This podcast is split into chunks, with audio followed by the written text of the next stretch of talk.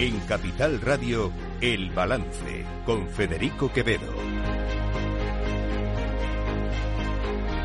Señoras y señores, buenas noches, bienvenidos este jueves 19 de enero de 2024, son las 8, una hora menos en las Islas Canarias, escuchan la sintonía de Capital Radio. Les invito, como cada día, que nos acompañen aquí en el balance desde ahora y hasta las 10 de la noche. Les vamos a contar la actualidad de este día, que tiene sonidos, sonidos como este que les voy a poner ahora, que yo me atrevería a calificar eh, esta declaración que van a escuchar como la declaración y perdónenme la expresión, saben que no me gusta utilizar este tipo de expresiones, pero, pero es que en este caso eh, no encuentro nada más suave. Esto es, solo puede decirlo un canalla.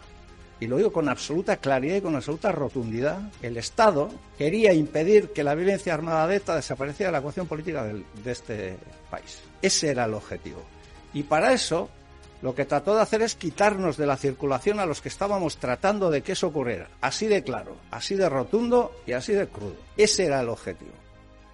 O sea, el Estado quería que ETA siguiera matando y Otegui no. Eh, es lo que ha dicho. Y vamos los demás y nos lo creemos, claro. ¿No?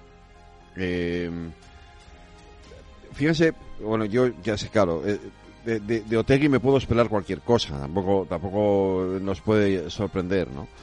El gobierno hoy ha salido por boca de Pilar Alegría a, recordar que la banda terrorista ETA dejó de matar por la victoria del Estado de Derecho. Vamos, el, argumento clásico que, es recurrente, que, es cierto, es verdad. Es decir, el, Estado, le, el Estado venció a ETA y por eso ETA dejó de matar. Pero, pero hombre, esto merecía algo más, ¿no? Esto merecía una respuesta un poquito más contundente, sobre todo por parte de quienes luego pactan con EH Bildu. Porque este es básicamente el problema que hemos venido diciendo durante mucho tiempo por, esos acuerdos, que muchos de esos acuerdos eh, pueden ser legítimos cuando llegan acuerdos para sacar adelante una determinada ley, etcétera, etcétera, ¿no? El problema es que, eh, y yo lo he dicho aquí ya más veces, el problema es que EH Bildu no ha terminado, no ha hecho el recorrido, ese recorrido moral de la condena del terrorismo. Y, encima esto es una justificación. Esto lo dice porque, porque por el caso Bateraguna, ya lo saben ustedes, que decir, aquella, esto que ahora el Tribunal Constitucional le ha enmendado la plana al Tribunal Supremo. El Tribunal Supremo condenó, que quiso reabrir el, ese caso, y el Tribunal Constitucional eh, ha echado para atrás esa, eh, las intenciones del Tribunal Supremo que no era otra cosa que resucitar, entre comillas, el entorno político, eh, el entorno político de, ETA. Bueno, es decir, Otegui ha formado parte de la banda terrorista. Y había un entorno político que apoyaba la violencia terrorista. Y esto es así, nos guste o le guste a ellos o les deje de gustar, me importa un rábano. a, ETA la, la ha vencido el Estado de Derecho ETA no ha dejado de matar porque Otegui quisiera que ETA dejara de matar. Y dejemos las cosas claras ya una vez, pero insisto, me dan igual los argumentos.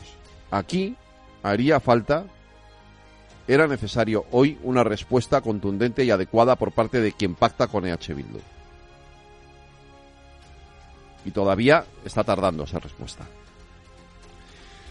En fin, hoy eh, Lejos de eso, el Congreso de los Diputados eh, ha aprobado esa reforma de la Constitución eh, para cambiar el término disminuidos, eh, el término de minusválidos en la que, estaba incluido en el artículo 49 por el de personas con discapacidad. es una buena noticia y así lo ha reconocido el propio presidente del Gobierno. Hoy es un gran día para nuestra democracia, porque hoy no solo engrandecemos nuestro texto constitucional, también lo que estamos haciendo es saldar una deuda moral contraída con más de cuatro millones de conciudadanos. Esta es la tercera reforma parcial de nuestra Constitución. La primera con un contenido netamente social en 45 años de historia. Y transmite, en mi opinión, un poderoso mensaje. Y es que todos ganamos cuando somos capaces de acordar en aras y en defensa del interés general. Así que nunca lo olvidemos, porque por encima de cualesquiera otros intereses legítimos, lo trascendente de la política es el efecto que tiene sobre la vida cotidiana de la gente. Porque gracias a la gente, a la sociedad civil, estamos hoy aquí celebrando este debate. En particular, a las entidades de defensa y representación de las personas con discapacidad que llevan años librando esta batalla y que hoy nos acompañan en la tribuna. Miren, este probablemente no era no es un acuerdo estructural, no, no, no supone eh, cambios en, en, nuestra vida diaria, pero afecta a cuatro millones de personas. A cuatro millones de personas, a más de cuatro millones de personas que eh, sufren de algún tipo de discapacidad. Y en ese sentido es importante, y es muy importante que se haya llegado a este acuerdo, y que hayan llegado a este acuerdo los dos principales partidos, el Partido Socialista y el Partido Popular. Lo digo porque a ese acuerdo lo ha votado todo el Congreso a favor, salvo un partido que ha votado en contra, que hoy ha demostrado, hoy ha demostrado, y lo voy a decir con todas las palabras, que es un partido miserable. Escúchenlo. No entendemos qué hace el Partido Popular pactando una reforma constitucional con el PSOE expuesta a las presiones de los separatistas, una reforma constitucional cuando su estructura está amenazada gravemente, como se ha podido ver con la presentación de las enmiendas. Y aunque no hayan sido admitidas por la mesa, todos votarán que sí. Señorías, nos inquieta, nos inquieta cuál es el precio para que todos ustedes voten a favor con el único objetivo de esconder la debilidad de Sánchez nos inquieta. Señorías del PP, ahora usted tiene tiempo de explicar, de explicar por qué pacta con el Partido Socialista una reforma de la Constitución. Pues mire, señora de Vox, señora portavoz de Vox, lo pacta porque afecta a más de cuatro millones de personas que salen beneficiadas de este pacto. Por eso, por eso que ustedes son incapaces. Porque, insisto, Vox es un partido miserable, incapaz, incapaz de entender que a veces es necesario entenderse para mejorar la vida de la gente. Y eso es lo que han hecho el Partido Popular y el Partido Socialista. Dicho lo cual, luego el gobierno tiene sus cosas. Ayer el presidente del gobierno se reunía con los empresarios en Davos y, a pesar, y, ha generado bastante un clima de bastante tensión con ellos y hoy pues se ha encontrado con la respuesta de Antonio Garamendi pero nosotros, lógicamente, estaremos al margen partidista, eh, por decirlo de alguna forma, y lo quiero, lo quiero aclarar.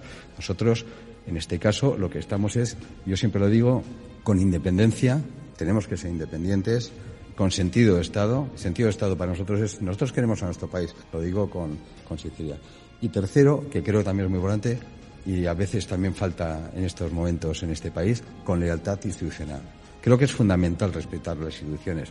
Y esos son los espacios en los que nos movemos. Por tanto, bueno, a unas declaraciones del presidente, oye, lógicamente eh, él dirá lo que tenga que decir, pero lo que no tengo es ni que compartir o no compartir, ni tengo por qué eh, plantear que esta es la norma o no norma. Es decir, eh, nosotros ni estamos en el neoliberalismo, porque ni estamos en el populismo, porque también es horriblemente malo para la economía. Estamos donde estamos en ese, en esa España con ese Estado social y democrático de derecho que es el por el que nosotros apostamos y que la Constitución nos lo marca. Están escuchando El Balance con Federico Quevedo.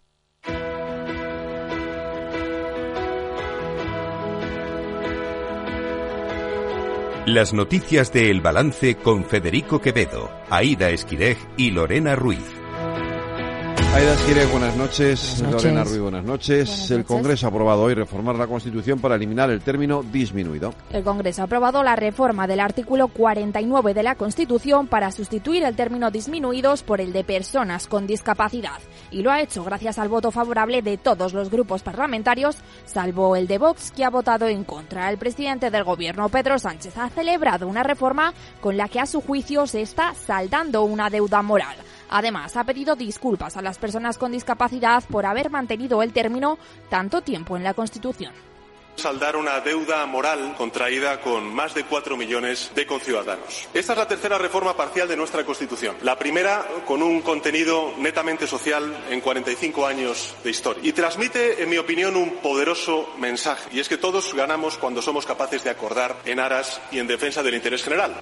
Sánchez ha reconocido que cambiar una palabra no es cambiar la realidad, aunque ha matizado que las palabras importan porque definen la visión del mundo. De este modo ha subrayado que al eliminar el término disminuidos, se reconoce que las personas con discapacidad son sobre todo personas, sujetos de todos los derechos. Por su parte, el líder del Partido Popular, Alberto Núñez Feijóo, ha asegurado que esta reforma de la Constitución es fruto de la buena política y del consenso que debe prevalecer entre los partidos. La buena política la hemos logrado hace escasos minutos. Ha sido fruto de un pacto, un pacto en el que las partes han negociado, han consensuado, han sometido el texto a los informes preceptivos de una forma muy especial al Consejo de Estado. Ha habido respeto entre las partes que se negocia, pacto que finalmente se ha cumplido literalmente. Yo creo, pues, que la consecución de una demanda histórica de muchos ciudadanos y asociaciones de nuestro país merece un pacto entre los partidos. Celebro, pues, que hayamos borrado de la Constitución el término disminuido Feijóo ha destacado que esta modificación era necesaria y oportuna y que con ella han cumplido un compromiso que llevaba su formación en el programa electoral. Vox, sin embargo, ha decidido votar en contra a pesar de que estaban de acuerdo con eliminar este término de disminuidos de la Carta Magna. Sin embargo, los de Abascal han alegado que no estaban de acuerdo con el texto ni con la forma de tramitarse. Vox ha tachado de inoportunidad del momento elegido para impulsar esta iniciativa y han asegurado que no podían avalar una reforma impulsada por el gobierno de Pedro Sánchez, reprochando también al Partido Popular que votaran a favor. Escuchamos a la diputada Lourdes Méndez.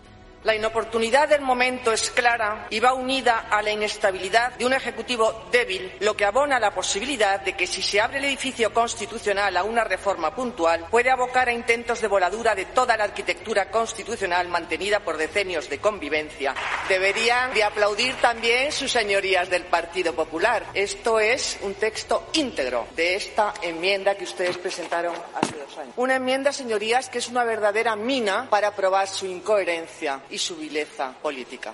Tras el visto bueno del Congreso, se remitirá el texto al Senado, donde, salvo sorpresa, se aprobará de manera definitiva. La ley de amnistía sigue su tramitación con la admisión de las enmiendas del PSOE y de sus socios. La ponencia de la Comisión de Justicia del Congreso, que tramita la proposición de ley de amnistía, ha incorporado al texto las ocho enmiendas que el PSOE había registrado junto con Sumar, Esquerra y Benega, y lo ha hecho con el apoyo de Junts. Estas afectan a la modificación de aspectos técnicos y no esenciales de la ley. Solo PP y Vox han votado en contra y han pedido retirar la iniciativa, mientras que Junts y Esquerra han vuelto a defender sus enmiendas y ven margen para sacarlas adelante, las que se refieren a que, a que se puedan amnistiar los delitos de terrorismo que se atribuyen a organizaciones como Tsunami Democratic han contado con el apoyo tanto de los independentistas como de Sumar, Podemos y Bildu. El diputado de Junts, Josep María Cervera, ha asegurado que seguirán negociando con el PSOE con la esperanza de que sus enmiendas sean aceptadas y ha dejado claro que no se levantarán de la mesa porque su objetivo es poder blindar la ley de amnistía para que sea de aplicación inmediata en cuanto entre en vigor. La resta de les 11 esmenes les continuem mantenint vives per poder continuar El resto negociant. de las enmiendas las mantenemos vivas para poder seguir negociando. Hemos negociado antes, ahora y también después. negociar abans, hem negociat durant i continuem negociant després. En la misma línea, la consellera de Presidencia de la Generalitat, Laura Vilagrá, que asegura que seguirán trabajando para blindar la ley que dé respuesta a la represión que a su juicio han vivido los independentistas. Unas enmiendas que son para paliar los ataques que la ley está recibiendo por parte de ámbitos políticos y jurídicos y para que se pueda aplicar de forma inmediata. Bien, estamos trabajando intensamente para que esta ley de amnistía pues sea una realidad pronto y además que sea una realidad absolutamente blindada. Lo que pretenden las enmiendas que hemos presentado y el trabajo que estamos haciendo para conseguir las mayorías justamente es reforzarla, robustecerla y que aquellos ataques que en estos momentos ya recibe por parte de ámbitos políticos o ámbitos jurídicos pues se desvanezcan y por esto pues eh, estamos convencidas que será posible la votación definitiva se prevé para la última semana de enero o la primera de febrero, momento en el que la ley de amnistía iniciaría su trámite en el Senado, donde el Partido Popular alargará los plazos. Una tramitación de la ley que sigue adelante tras el informe desfavorable de los letrados de la Comisión de Justicia. Un informe de los letrados de la Comisión de Justicia del Congreso que utilizan desde la oposición para pedir al Gobierno que paralice la tramitación de la ley de amnistía. El líder del Partido Popular, Alberto Núñez Feijóo, ha insistido en el demoledor informe que constata la ley de impunidad, la amnistía, que daña la seguridad jurídica, va contra la Unión Europea y todo parece indicar que es inconstitucional. Y ha advertido de que el PP dará todos los pasos políticos, sociales y judiciales para garantizar la legalidad de las disposiciones que emanan del Congreso. El informe de los letrados de la Comisión de Justicia del Congreso de los Diputados es demoledor. Constata buena parte de las críticas que hemos venido haciendo en los últimos meses a esta ley de impunidad que el Partido Socialista mercadeó para obtener la presidencia del Gobierno.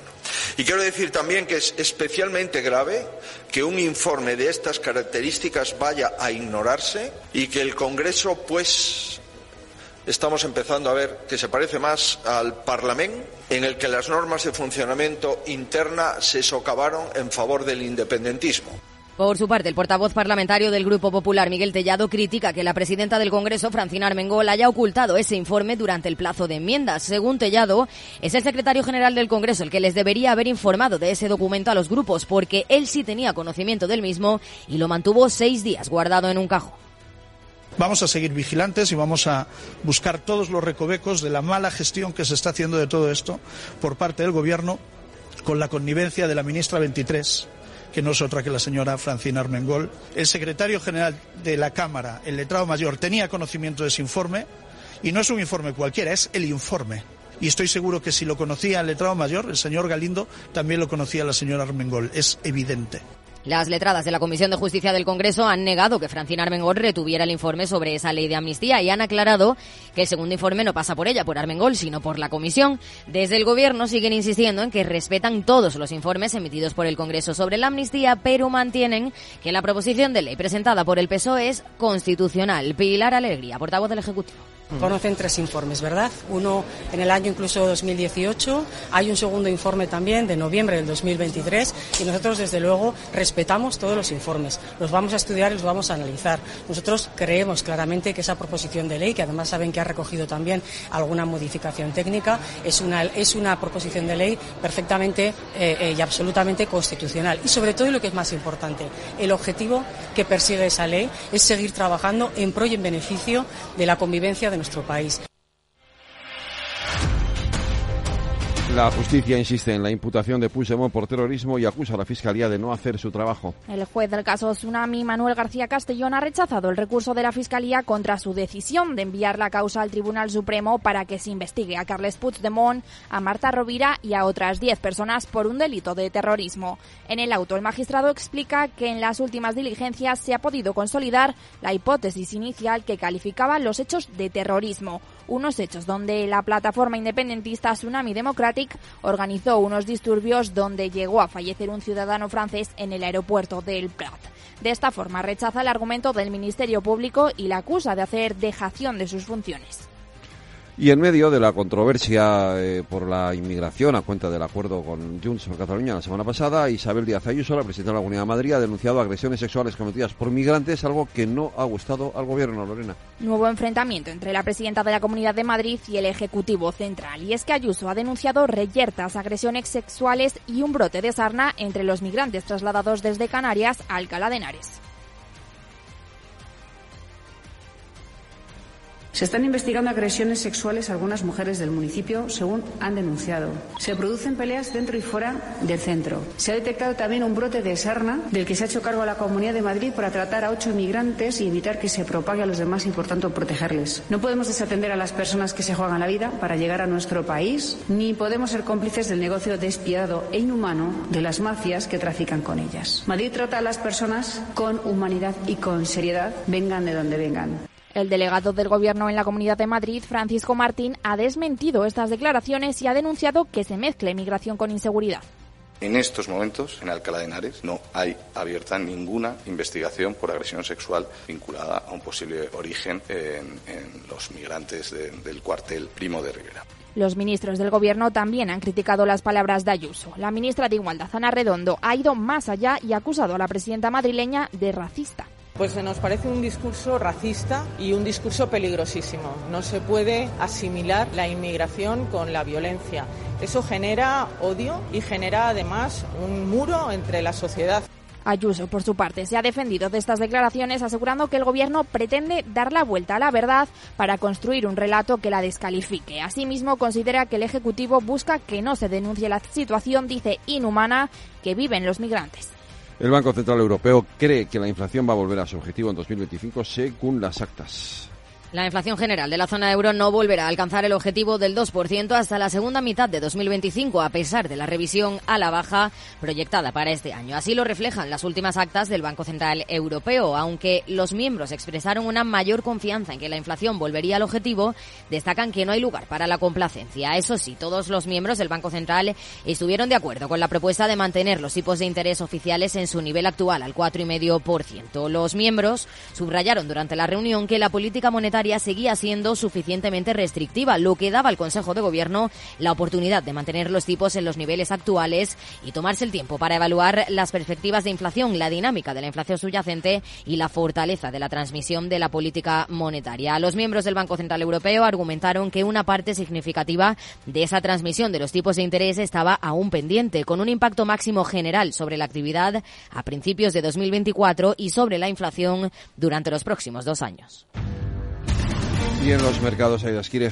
El IBEX 35 ha conseguido recortar sus pérdidas iniciales y cierra con leves subidas del 0,13% en los 9.880 puntos. Los valores más bajistas han sido Grifols, Endesa y Celnex, mientras que los más alcistas han sido los valores turísticos, los bancos y Repsol. El resto de bolsas europeas han cerrado también en positivo. Como siempre, terminamos en Latinoamérica, Lorena. Terminamos en Venezuela, donde han detenido al líder sindical Víctor Venegas por su presunto vínculo con las conspiraciones denunciadas por el presidente Nicolás Maduro. En el comunicado emitido aseguran que Venegas está involucrado en el desarrollo de actividades contra la paz de la República y que formaba parte de un grupo que pretendía convertir al estado de Barinas en el epicentro de acciones violentas.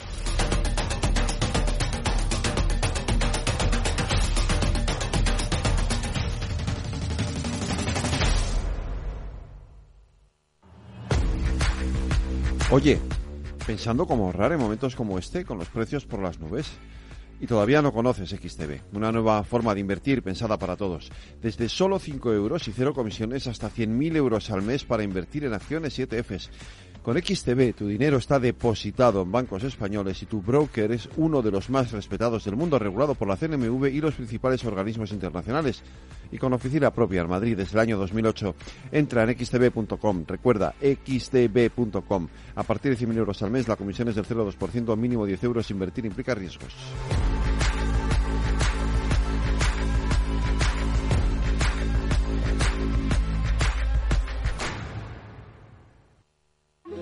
Fascinante, mágico, sorprendente, emocionante. ¿Te apetece descubrir Macao? Fusión de culturas, experiencias auténticas, Deporte, música, patrimonio y vida. tradición y modernidad, gastronomía, noche y día. Ven y experimenta Macao. Para personas inquietas, Capital Radio.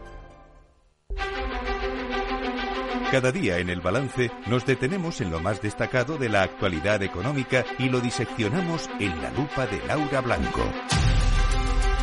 Laura Blanco, buenas noches. Buenas noches, Federico. Oye, que menuda movida, ¿no? Hoy entre el CEO de Repsol y el gobierno.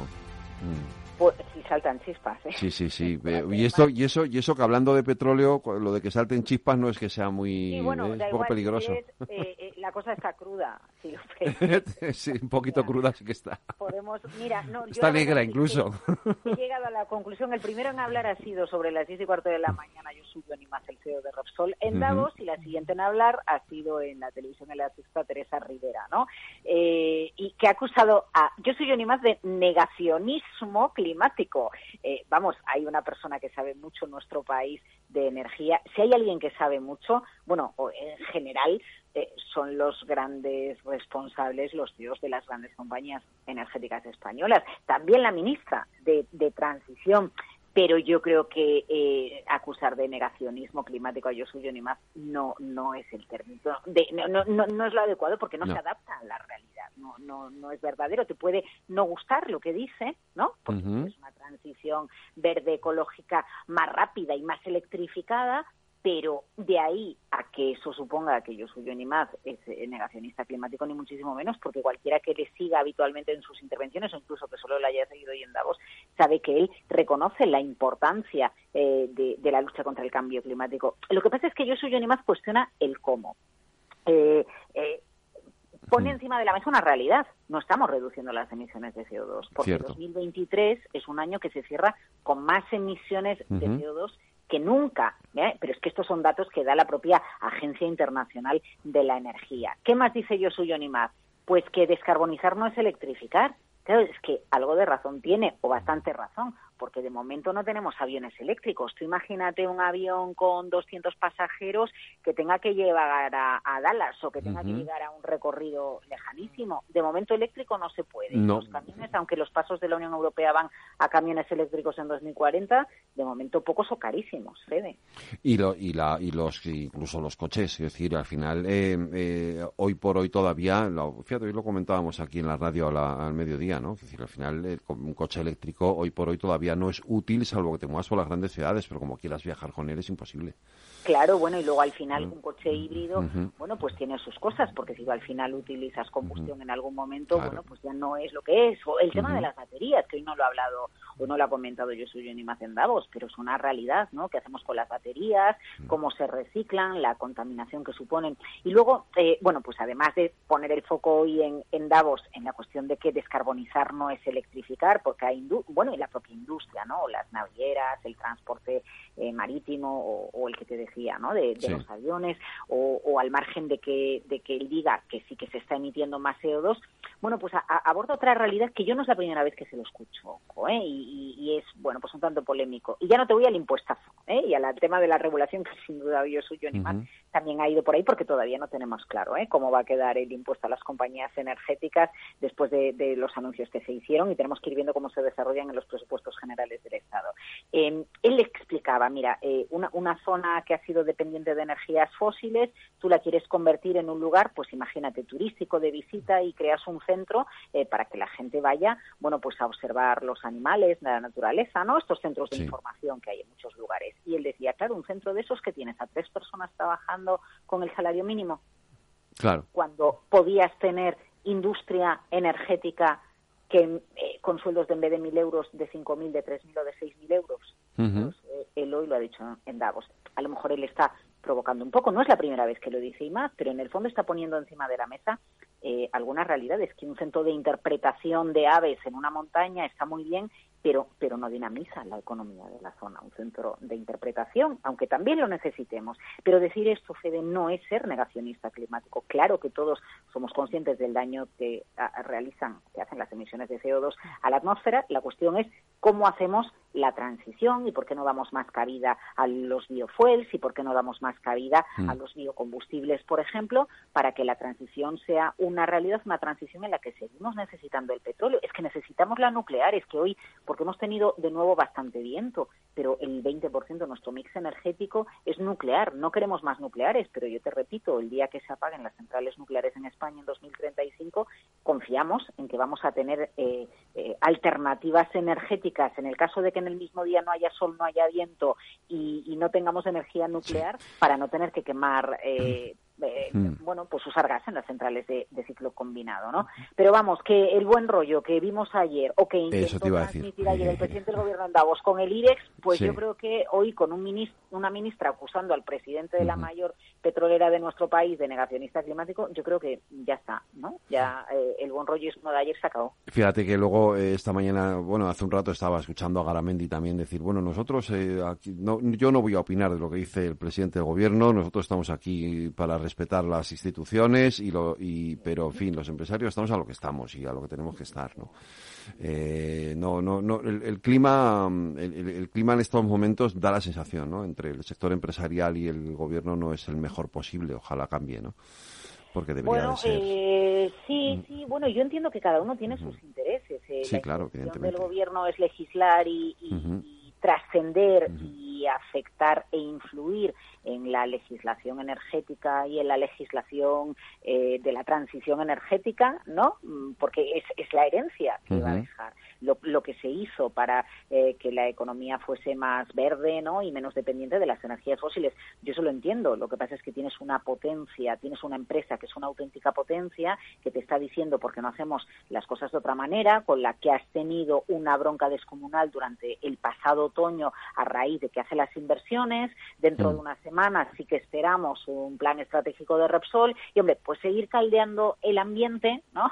Eh, bueno, pues, pues, pues, ¿qué, pues, ¿qué quieres que te diga? Que, que dicha por tierra cualquier foto en una sala sin ventanas en un cuchitril, porque en el fondo la foto de ayer con, los miembros de, la, de, las grandes empresas españolas era una foto en un cuchitril, ¿no? No tiene sentido pudiéndote reunir en tu país que tengas que dar esa imagen en, Davos que, hasta queda cutre, si me apuras, ¿no? Bueno, pues al final las declaraciones de hoy acusaron a eh, eh, alguien que sabe mucho de energía, de negacionismo climático y, que tengamos que asistir a esto, bueno no es. Eh, veremos veremos qué pasa con las inversiones. Oye, no te pierdas la tertulia económica hoy que va a estar intensita, ¿eh? porque como nuestros compis ya se han preocupado de ir caldeándose el ambiente en el, en el grupo de WhatsApp que tienen, eh, hoy creo que va a estar de lo más. Algo, me han chivado algo. Algo tan chivado, ¿no? A lo mejor lo de limitar los sueldos de Esto los es, en España. Eh, se aborda, sí, sí, sí, tengo mucho interés. El tema del talento, de esto de que el talento se vaya. Eh, sí, sí, Ya, pero cuidado, eh, fíjate, mira, volvemos si quieres otra vez al ejemplo de al ejemplo de Repsol, ¿no? Cuando daba eh, el, consejero delegado ponía el ejemplo de, los salarios que se cobran. realmente, si tú tienes talento y no encuentras un empleo donde la retribución mm. sea la adecuada, por el motivo que sea, porque te, la limitan, porque aquí no hay industria, ¿qué haces? Te vas. Obvio. Claro, no te queda otra. Mira, hoy, hoy hablaba con gente, porque somos muchos los gallegos que estamos fuera de Galicia, ¿no? Y nos hemos cruzado casualmente varios de diferentes lugares de Galicia y decíamos, ¿Y, por qué estamos fuera? Bueno, pues probablemente porque nos hemos tenido que buscar la vida. Claro. donde teníamos un trabajo y, ya está. Y algún día la aspiración es, es poder volver. Pero es que al final, eh, salvo casos concretos que no quieren moverse de su ciudad, de su población, Federico, la gente se marcha, la gente se va. Y no estamos para que se marche talento.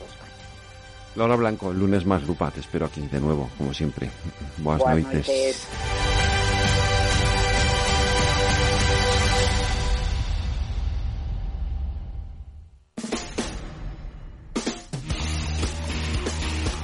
El balance de los deportes. Sergio Gea, muy buenas noches. ¿Qué tal, Federico? Buenas noches. Eh, última jornada de la Copa del Rey. Luego, antes de que termine el programa, daremos el resultado del Unionistas Barcelona, que, que está en juego. Y a las nueve y media, o no nos va a dar tiempo, evidentemente, de contar lo, que haya pasado, pero tenemos ese partidazo Atlético de Madrid-Real Madrid. Sí, otro derby más, ¿eh? Otro derby más de la segundo. capital. Eh, uno más a la colección y seguro que otro, no sé si yo, si va a ser un, otro gran partido como, como la Supercopa, pero bueno, seguro que, en fin, seguro que vamos a vivir otro gran partido, nueve y media es el partido en el Metropolitano, eh, así que bueno, pues eh, en este caso hablamos de la Copa del Rey, 16 octavos, ¿no? Por un lugar en octavos de final, así que estaremos pendientes eh, de lo que pase.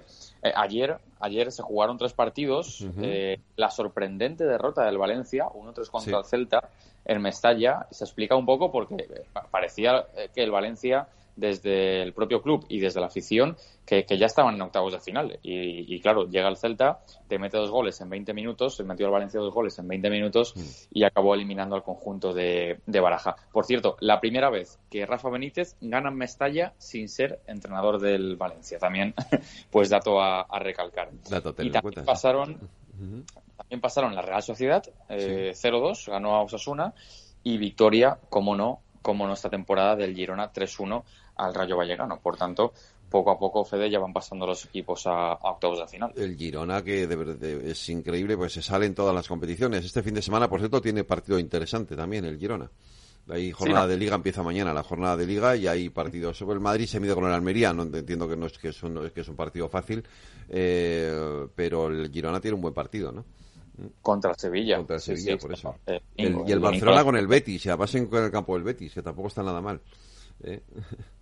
No, no, nada mal. Tenemos un gran domingo entre Barça, Real Madrid, el, Girona juega contra el Sevilla y atención, el sábado en Mestalla, Valencia, el Club de Bilbao. O sea que también grandes partidos. Eh, tenemos este fin de semana que eh, para la Copa del Rey, pero enseguida empieza la Liga. Así que, así que pues estamos encadenando días y días de, fútbol. Sí, sí. Bueno, está mal, está bien eso. Es, eh, no, deja de tener su, su, interés. Oye, por cierto, ayer Alcaraz, victoria. Importante, ¿no? Porque además se le vio en muy buen estado de forma, ¿no? Sí, la verdad que está volviendo Alcaraz a jugar como, como lo estaba haciendo bueno, en los últimos, en comparación a los últimos meses, pues hace un año, ¿no? Podemos decir, eh, Carlos Alcaraz que, bueno, ganó al, italiano Sonego por, por un set a 3, eh, 4-6, eh, 7-6, 3-6 y, y 6-7 y en el tiebreak, eh, bueno, en el, en el último, en el último eh, set.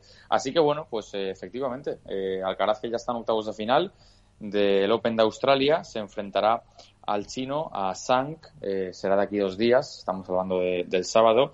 Así que nada, pues buenas noticias, pero no tan buenas para, este partido sí que era incluso más complicado para él, ¿no? Para Davidovich, que acabó cayendo en, esta ronda ayer de, de, de 16 de final. Pero bueno, al final eh, tenemos ahí a Alcaraz, que lo previsible, y Davidovich cayó contra, contra Borch, el, el portugués, ¿no? Ayer por 3 a 0. Y esta madrugada tenemos a Paula Badosa. Sí, sí, no, efectivamente, claro, porque al final, fíjate, Fede, que nos centramos en nos centramos en lo masculino, pero, pero tenemos que estar pendientes siempre de, los partidos del femenino, ¿no? Esa también es la, esa también es la realidad. Eh, jugará contra eh, la estadounidense Anisimova. Eh, pues eh, estaremos pendientes del partido esta madrugada a la una de la mañana. ¿eh? Es ese encuentro de 16 avos de final del Open de Australia. Porque me pilla un poco cansado, ¿eh? porque si no, yo para ver jugar a Paula Badosa era capaz de, estar despierto a la una de la madrugada, ya te lo digo. Eh, oye, y hablando de, de más selecciones, eh, ayer se nos pasó felicitar a la, a, la, a la selección española de waterpolo, a la masculina, por primera vez campeona del mundo. De Europa. De Europa, perdona, es verdad. Gracias, Lorena, por el apunte. Y ya que estás ahí, Lorena, hoy tenemos que felicitar a la femenina de hockey, ¿no? Sí, la selección femenina de hockey ha asegurado su presencia en las Olimpiadas tras vencer en la semifinal del preolímpico de Valencia. Una victoria que ha llegado en la tanda de penaltis frente a Irlanda después de un partido que acabó el tiempo reglamentario sin ningún gol. Ha sido, han sido unos penaltis de infarto donde la portera española Clara Pérez ha demostrado su valía. Ahora España tendrá que ganar una final, eso sí, con la tranquilidad que da saber que ya tienen un puesto asegurado en los Juegos. Pues felicidades a ambas selecciones, a la masculina de waterpolo y a la femenina de hockey, ¿no? Y además hockey, Fede, eh, se está disputando en Valencia el campeonato, no te el preolímpico, no te imaginas con qué ambientazo en, el, en las pistas de Vetero, aquí en Valencia, cerca del Politécnico, así que eh, enhorabuena a, sí, a la selección femenina. Y en cuanto al waterpolo, 10-11, pues ayer ganó España, campeona de Europa, el combinado dirigido por David Martín, así que felicidades. Pues eh, Sergio, lunes más deportes aquí en el balance con vosotros. Un abrazo, cuidaros. Saludo, un abrazo. Buen fin de semana.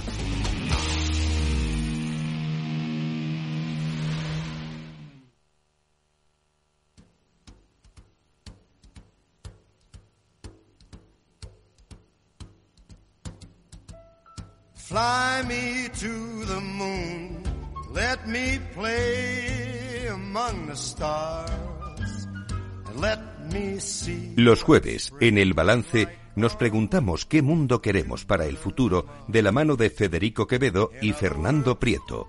Futuro sostenible, la mirada en verde de El Balance. Fernando Prieto, muy buenas noches. Eh, eh, hola, buenas noches. ¿Qué tal? Nuestro CEO del Observatorio de la Sostenibilidad, con quien efectivamente ponemos esta mirada en verde hacia el futuro. Hoy tenemos un programa muy especial, ¿verdad?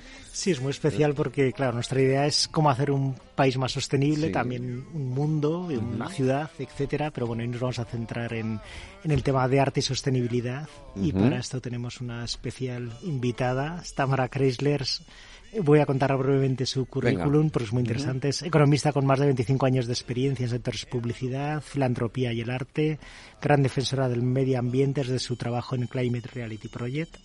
Ha vivido y trabajado en 10 países y hace unos meses ha puesto en marcha en Madrid la Galería de Arte Tamara Chrysler Gallery que os invitamos a visitar y que tiene un compromiso con la sostenibilidad muy importante. ¿no? Lleva su preocupación y ocupación por el medio ambiente a todas las facetas de su vida y su galería de arte ya pertenece al GCC que ahora nos contará qué ahora es. Nos explicas lo que es. Y expone también un arte comprometido con el cuidado de la naturaleza. Hola, Tamara. Buenas, buenas noches, Tamara. Muchas gracias por acompañarnos. Eh, pues empieza por ahí, que es el GCC. Bueno, muchas gracias por, invitarme y por darme la oportunidad de, acercaros el, trabajo que también se hace desde el mundo del arte y de las galerías para que vivamos en un mundo pues más verde y más ecológico y más, más amable. Eh, el GCC o Galley Climate Coalition es una organización eh, de los distintos actores eh, del mundo del arte, tanto galerías como, por ejemplo, museos o también eh, comisarios y artistas, que sentimos que tenemos que, en, un, en un sector como es el mundo del arte, que a priori es bastante contaminante, desgraciadamente, pues se lleven a cabo una serie de buenas prácticas a la hora de, por ejemplo, simplemente mm, los embalajes, los viajes que tenemos que hacer los galeristas y los comisarios para ir de un lado a otro viendo exposiciones, los artistas a la hora de trabajar con materiales que sean pues de alguna forma más ecológicos y más respetuosos con la naturaleza. Entonces es una organización bastante joven que se creó en Inglaterra hace un par de años y que está empezando a dar sus primeros pasos en, en España. Somos unas cuantas galerías las que nos hemos eh, asociado. Yo soy probablemente la más joven porque puse en marcha mi galería hace solo unos meses, pero vamos, en cuanto conocí su actividad no lo dudé. Yo tenía que estar ahí y, ahí estoy. Pues eh, cuéntanos cómo es ¿Cómo, ¿Cómo se hace sostenibilidad? ¿Cómo se hace una, un, cómo se convierte el arte en ecología o en algo verde? en, Sí, porque estamos muy preocupados siempre, ¿no? Aquí con el tema de emergencia climática, los árboles, los bosques, el CO2, etcétera, ¿no? Entonces, desde el pues punto de vista del arte, ¿cómo, ¿cómo...? Pues yo creo que se puede atacar de distintas formas. Yo creo que primero y sobre todo el arte siempre es un escaparate de nuestra sociedad, con lo cual, eh, bueno, pues los propios artistas eh, a través de las obras que producen, a, través de los temas que, que, hacen, en los que trabajan con sus obras, tanto en la escultura como en la fotografía, como en la pintura, como en el arte digital. Eh, ya ellos en sí son pues un altavoz para que se cree una sensibilidad sobre esos temas.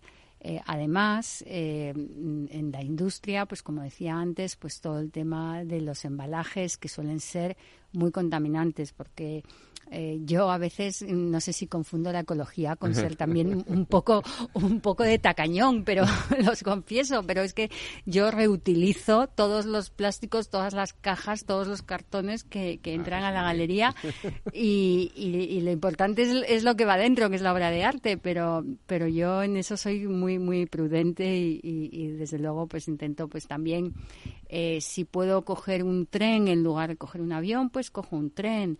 Eh, si puedo utilizar em, un transporte que, que, la verdad que a veces es verdad que desgraciadamente aún pues puede ser un poco más costoso, pero, más ecológico. Si puedo mandar un cuadro eh, por barco en lugar de mandarlo por avión, pues prefiero mandarlo por barco. E-, ese tipo de, yo, yo creo en, las grandes acciones y en las pequeñas acciones, en las que podemos hacer todos los días y en las que podemos hacer pues en, en, también yo soy una pequeña galería pero en, instituciones más grandes como puede ser un museo o como pueda ser pues eh, cualquier otra institución mucho más grande que yo. Y supongo que la elección de los artistas también será importante, ¿no? O sea, el elegir, eh, bueno, en vuestro caso habéis elegido a Nick Brandt, ¿no? Que es un tipo espectacular, ¿no? Sí, la verdad es que eh, me siento muy contenta y muy orgullosa de poder haber iniciado el trabajo de mi galería con un artista como Nick Brandt, que es eh, un fotógrafo inglés afincado en California, pero que lleva pues prácticamente 30 años retratando lo que es la degradación del medio ambiente natural, sobre todo en África. Él eh, empezó a hacer, pues, pues a principios del siglo, unas fotografías de animales que, que estaban siendo desplazados y de hecho creó una fundación para que eh, poner en, manifiesto la situación que eh, él cada año volvía a, los mismos espacios a hacer las fotografías y cada vez se daba cuenta que los animales estaban en una situación más precaria, que había menos y que, y que era una situación que, realmente pues había que denunciar de alguna manera. Y él lo ha hecho como buen artista pues a través de su arte. Eh, en las fotografías que yo pude exponer en la inauguración de la galería, eh, pertenecen a una serie que se llama The Day May Break One and Two, que son mm, fotografías sobre eh, personas y animales que han tenido que abandonar lo que era su, eh, su hábitat natural por la degradación que ha sufrido ese hábitat. Eh, son fotografías, el, Chapter 1 está hecho en África, el Chapter 2 está hecho en América Latina. Durante la inauguración de, de, pasada primavera de la exposición, él estuvo en Fiji haciendo toda la tercera serie, que son personas y animales. En este caso son personas que mm, pasan a tener su vida bajo el agua porque están, son fotografías de, de en Fiji.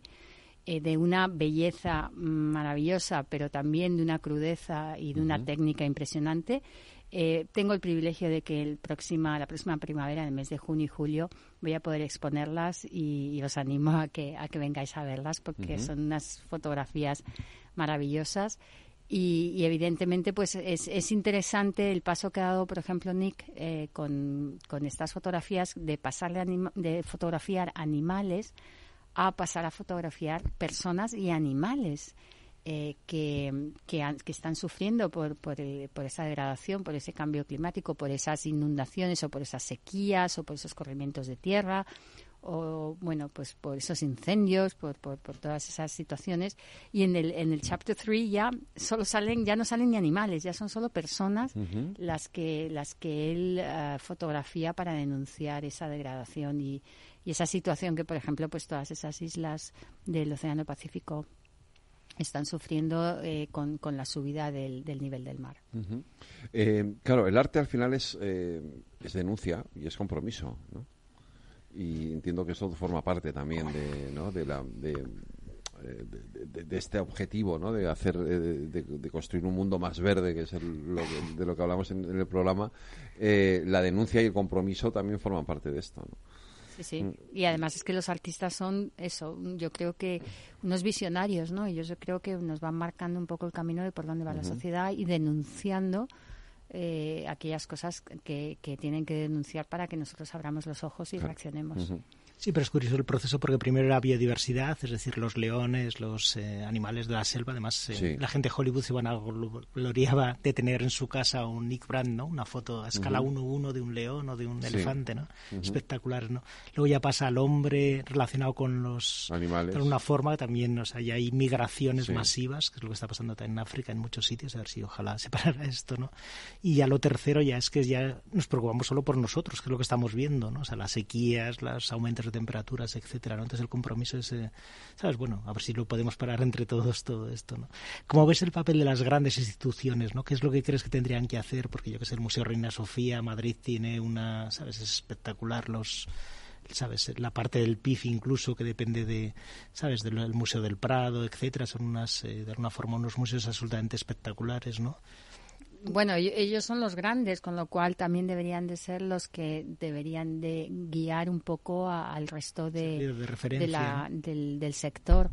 Eh, yo creo que están intentándolo, yo creo que queda mucho por hacer eh, y espero que nos estén escuchando y que y que puedan eh, hacerse darse cuenta de la importancia que tiene, pues tanto por el lado de la programación. Eh, como, como por el lado de las buenas em, prácticas, prácticas en su en su día a día. Yo cuando enseñaba la, exposición de Nick Brandt eh, precisamente en, mi galería eh, decía es que estas estas fotografías deberían estar en un museo, ¿verdad? Porque lo que estamos viendo esto son además él a la hora de estar haciendo estos estos chapters, ¿no? Estos capítulos que va haciendo de de recordarse el mundo ahora mismo está en Jordania haciendo unas fotos sobre también la degradación en, el, desierto. O sea, que tengo muchas ganas de verlas. Ya espero que iba a estar como un par de semanas incomunicado allí en mitad del desierto haciendo fotos. Pero en cuanto vuelva, a ver si, si ya me las pasa para que tengo mucha curiosidad por verlas.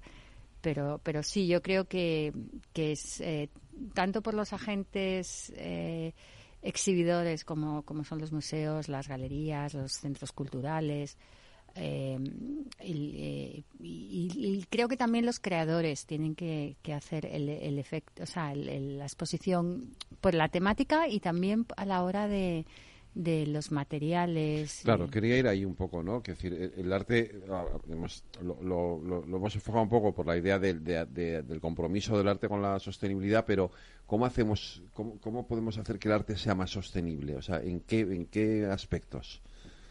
Bueno, yo creo que, por ejemplo, por ejemplo, claro, en, en los tintes, en las, Ujú. en las pinturas, en, Sí. en los barnices, en, en todos esos productos químicos, que- o muy químicos, que se usan Sí. muchas veces a la hora de, de trabajar en, en la producción de las obras de arte, pues eh, podemos intentar trabajar, volver un poco a lo que se hacía hace unos siglos, que, en los que no había tanta Claro. química y entonces eh, se trabajaba pues con pigmentos naturales. Mucho más natural todo, claro. Y yo creo que sí, sí, yo desde luego con los artistas con los que trabajo eh, sí voy sintiendo una, un- una sensibilidad sobre, sobre este tema y, y una y una bueno yo creo que, que muchos de nosotros no que somos padres y, y que y que lo que pensamos es también bueno pues saber qué, qué mundo dejamos no y entonces pues muchos de ellos también lo son y, y son mm, personas muy sensibles con lo cual pues eh, yo creo que la sensibilidad está ahí y yo creo que en el, precisamente en, en el mundo del arte hay bastante sensibilidad sobre el tema. No, no quiero decir que no haya mucho que hacer, No, también, pero, claro. pero Ujú. a ver, a- la sensibilidad está, o por lo menos la, la, la luz, el que se haya creado una asociación como, como el, el Gallery Esta, ¿no? Climate eh, Coalition. Una certificación, ¿no? Para que la gente Sí. de alguna forma se comprometa, ¿no? Tanto en... Tenemos que hacer una un- una, una calculadora de, de También del emisiones. CO2 que se de emite las en cada uno de los emisiones sitios ¿no? Sí, es para, para formar parte, es, es como la primera ¿Y cómo se hace eso? Bueno, es- eh, nosotros eh, es, es relativamente sencillo, o sea, es querer hacerlo, es, es mm, sobre todo es- teniendo en cuenta mm, los embalajes y los viajes, es lo Vale. que más eh, Claro. en nuestro aspecto. ¿no? Y lo- pero tú decías antes, los, ¿y los grandes museos? Sí, los grandes museos, ¿no? Es, es el Reina Sofía, el Thyssen, el Esos Museo también, del se, Prado, ¿no? también se- Estos- hay falta compromiso. O... Yo, mm, por, las, por los- lo que yo sé y las personas que yo conozco en esos en esas instituciones, ellos sí tienen ganas. Lo que pasa que también hay que tener medios. Y, y entonces, bueno, pues es un poco el equilibrio ahí difícil. Sí, pero que ha habido también, o sea, dentro de la historia del arte sí que ha habido movimientos enteros, yo que es el romanticismo, de reflejar la naturaleza como era, ¿no? O ahora reciente, esto lo, lo que le llaman land art, ¿no? O sea, las, las actuaciones, en, por ejemplo, en bosques que de alguna forma eh, tú lo modificas, pero de alguna forma el bosque vuelve otra vez a ser como era antes, ¿no? Estas eh, actuaciones efímeras, ¿no? En naturaleza y tal, para muchas veces que a lo mejor podían servir para, no sé, significar un problema en concreto. Bueno, para llamar la atención, ¿no? Y para, para hacer que, que el discurso sea más agradable a través del arte. Yo creo que nos entra a todos mucho mejor si, si se hace mm, a través de la belleza y con un discurso creativo interesante, pues tendrá más éxito. Sea, lo del Mar Menor, por ejemplo, ya ha habido una noticia interesante, ¿no? Esto Sí. viene de Estados Unidos, ¿no? Pero allí los republicanos y los demócratas, a veces cuando hay un río muy contaminado, escenificaban que en ese caso se querían poner de acuerdo y se tiraban los dos en bañador al, al agua, ¿no? Aquí no se ha producido todavía entre la ministra y el señor Miras, pero No, ya ha aquí- habido a- una a- fotografía, había habido una fotografía muy espectacular. Aquí el único que lo hizo fue Fraga en su día, acuérdate, con aquello de, los de los de la- del el- eh, no me acuerdo que no me acuerdo que en- allí también Sí, por Palomeras, Palomeras, Palomeras, famoso Palomeras, ¿no? Pero ya que sacas ese tema, que te lo he dicho antes fuera del micrófono y te lo, pero te lo repito ahora. Claro, el arte es denuncia, pero una cosa es que el arte sea denuncia y otra cosa es utilizar el arte como denuncia estropeando eh, No, eso, obras es- de arte. ¿no? eso me parece personalmente impresentable y la verdad es que no, no me convence nada. Porque, porque bueno, porque yo creo que, que eh, sí, es- sin duda es una forma de llamar la atención, pero yo creo que la podemos llamar de una forma más interesante, más constructiva y más positiva. Ujú. Pero bueno, pero es una forma de llamar la atención. Ujú. Y como mm, en general las noticias que tienen que Ya. salir, me temo que son las que más llaman ese tipo de noticias, pues es muy noticiable, pero, pero es, mm, bueno, es, es anecdótico casi para mí. la verdad. Sí, pues estos grandes consensos que se están consiguiendo, bueno, en Doñana pasó algo parecido también, ¿no? Había una problemática y al final, ¿sabes? Parece que los grandes sí, partidos es más bueno. o menos han... Y con el Mar Menor parece que se empiezan Ha pasado lo mismo, sí, sí. Sabes que a lo mejor que el arte Ujú. podía ser una de las formas también un poco de... La- el- yo creo que el arte es, reivindicar... es, es algo que lo que debería de hacernos es, es unirnos, es, es hacernos mejores personas y, y yo soy una gran defensora de que a, a mí personalmente el estar rodeada de arte me hace muy feliz. Entonces yo creo que si todos fuéramos un poquito más felices, tendríamos menos ganas de meternos en conflictos y, en, en peleas y en situaciones desagradables. O sea, que yo lo que animo es que la gente vaya a los museos, a los centros culturales, a los museos, a las galerías, a los estudios de los artistas, a que ellos pinten, dibujen, eh, hagan fotografías y, esculpan en, barro, en cerámica o en metal o en piedra o lo que sea, que saquen el artista que tengan dentro porque porque van a ser mucho más felices da igual si luego es para venderlo para disfrutarlo para lo que sea pero esa creatividad que, que todos tenemos y que parece que como que cuando te vas haciendo adulto se va perdiendo pues que no, que, que salga adelante porque seremos mucho más felices y habrá menos, menos problemas. podía ser un gran consenso este para el 2024, ¿no? Como estamos todavía empezando el año, así más o menos, ¿no? Pero sí que es algo muy positivo, que de alguna forma toda la gente va a estar de acuerdo en proteger, yo que sé, un cuadro o un más Ojalá, ¿no? Mm. Parece que hay muy poca gente que discuta, no sé, el Michelangelo, o yo que son la Capilla Sistina, ¿no? O sea, que son... Pero ojalá, efectivamente, ¿no? Y, creo que el arte es un vehículo sin duda maravilloso, ¿no? Para, para concienciar a la gente de, de la necesidad de comprometerse un poco más con esto, ¿no? Que es, uno de es uno de nuestros objetivos también aquí en este programa, Fernando. ¿eh? Muy bien. ¿Eh? creo yo. Eh, Tamara, bueno, ¿te podemos ir a ver a la galería? Debéis de venir a verme. Debemos ir a verte a la galería. Para que sea el propósito de... ¿Qué es lo más novedoso? ¿Qué es lo que nos vamos a encontrar ahora allí? Bueno, pues ahora mismo la galería está aquí en Madrid, en la calle Hermanos Álvarez Quintero número 6. Sí. Si me puedes seguir en Instagram con Tamara Chrysler Gallery o esa es también la, la web y ahora mismo precisamente tengo una exposición fantástica de un fotógrafo eh, que se llama Miguel Ballinas, eh, que realiza una serie de fotografías mm, surrealistas en las que juega con distintos um, objetos y con el cuerpo humano. De hecho, eh, son unas fotografías estamos exhibiendo tres series de ellas. Una está mm, relacionada con animal, eh, con perdón, con, con, frutas y con vegetales, con lo cual es, es, precisamente una una, una serie muy muy verde. Eh, la otra se llama Blancos y entonces son eh, figuras vestidas en blanco pero con distintos objetos que también son bueno muy muy ensoñadoras y, de una gran técnica y una gran belleza. Se utilizaron como premios, ¿no? En Climate Reality Project, ¿no? En el eh, proyecto de Algor y tal, precisamente. Agradecemos una vez más a Miguel su absoluta generosidad con nosotros produciendo ese esos fantásticos trofeos. Y, te iremos a ver allí. Ahí os espero. Tamara Crister, muchísimas gracias por habernos acompañado y Fernando, aquí te espero de nuevo otra vez. Eh, Venga, muchas gracias. Gracias, Tamara. And adore. In other words,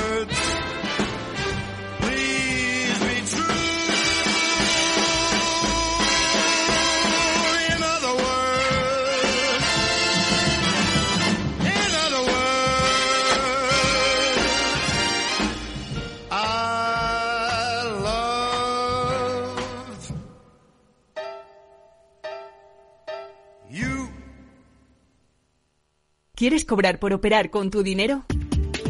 Con DarwinX es posible y funciona así. Operas un universo de más de 1.500 instrumentos financieros en condiciones competitivas, con nuestro broker o a través de Interactive Brokers. Y aquí viene lo bueno. Mientras operas, construyes tu track record para nuestra gestora que te paga por tu éxito. Llevamos más de 10 años impulsando el talento. Hemos atraído más de 95 millones de dólares de capital inversor y pagamos a nuestros mejores traders cientos de miles de euros al año en comisiones de éxito. Darwinex, donde no pagas de más y cuanto mejor operas, más cobras. ¿A qué esperas? Tu capital está en riesgo. El rendimiento pasado no es una indicación de resultados futuros. Datos actualizados en agosto de 2023. Capital Radio, 10 años acompañándote.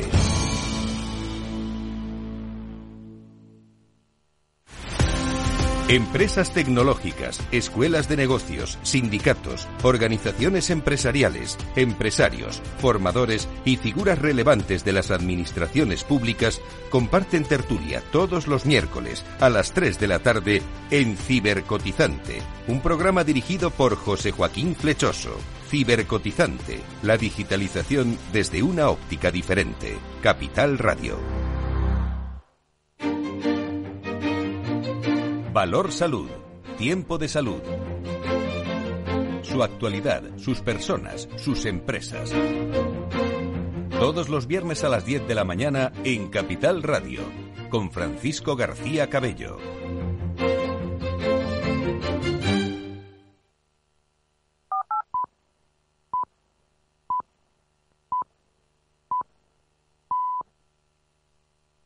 La economía entra de lleno en las noches de Capital Radio. No te pierdas la tertulia económica de la semana en El Balance con Federico Quevedo.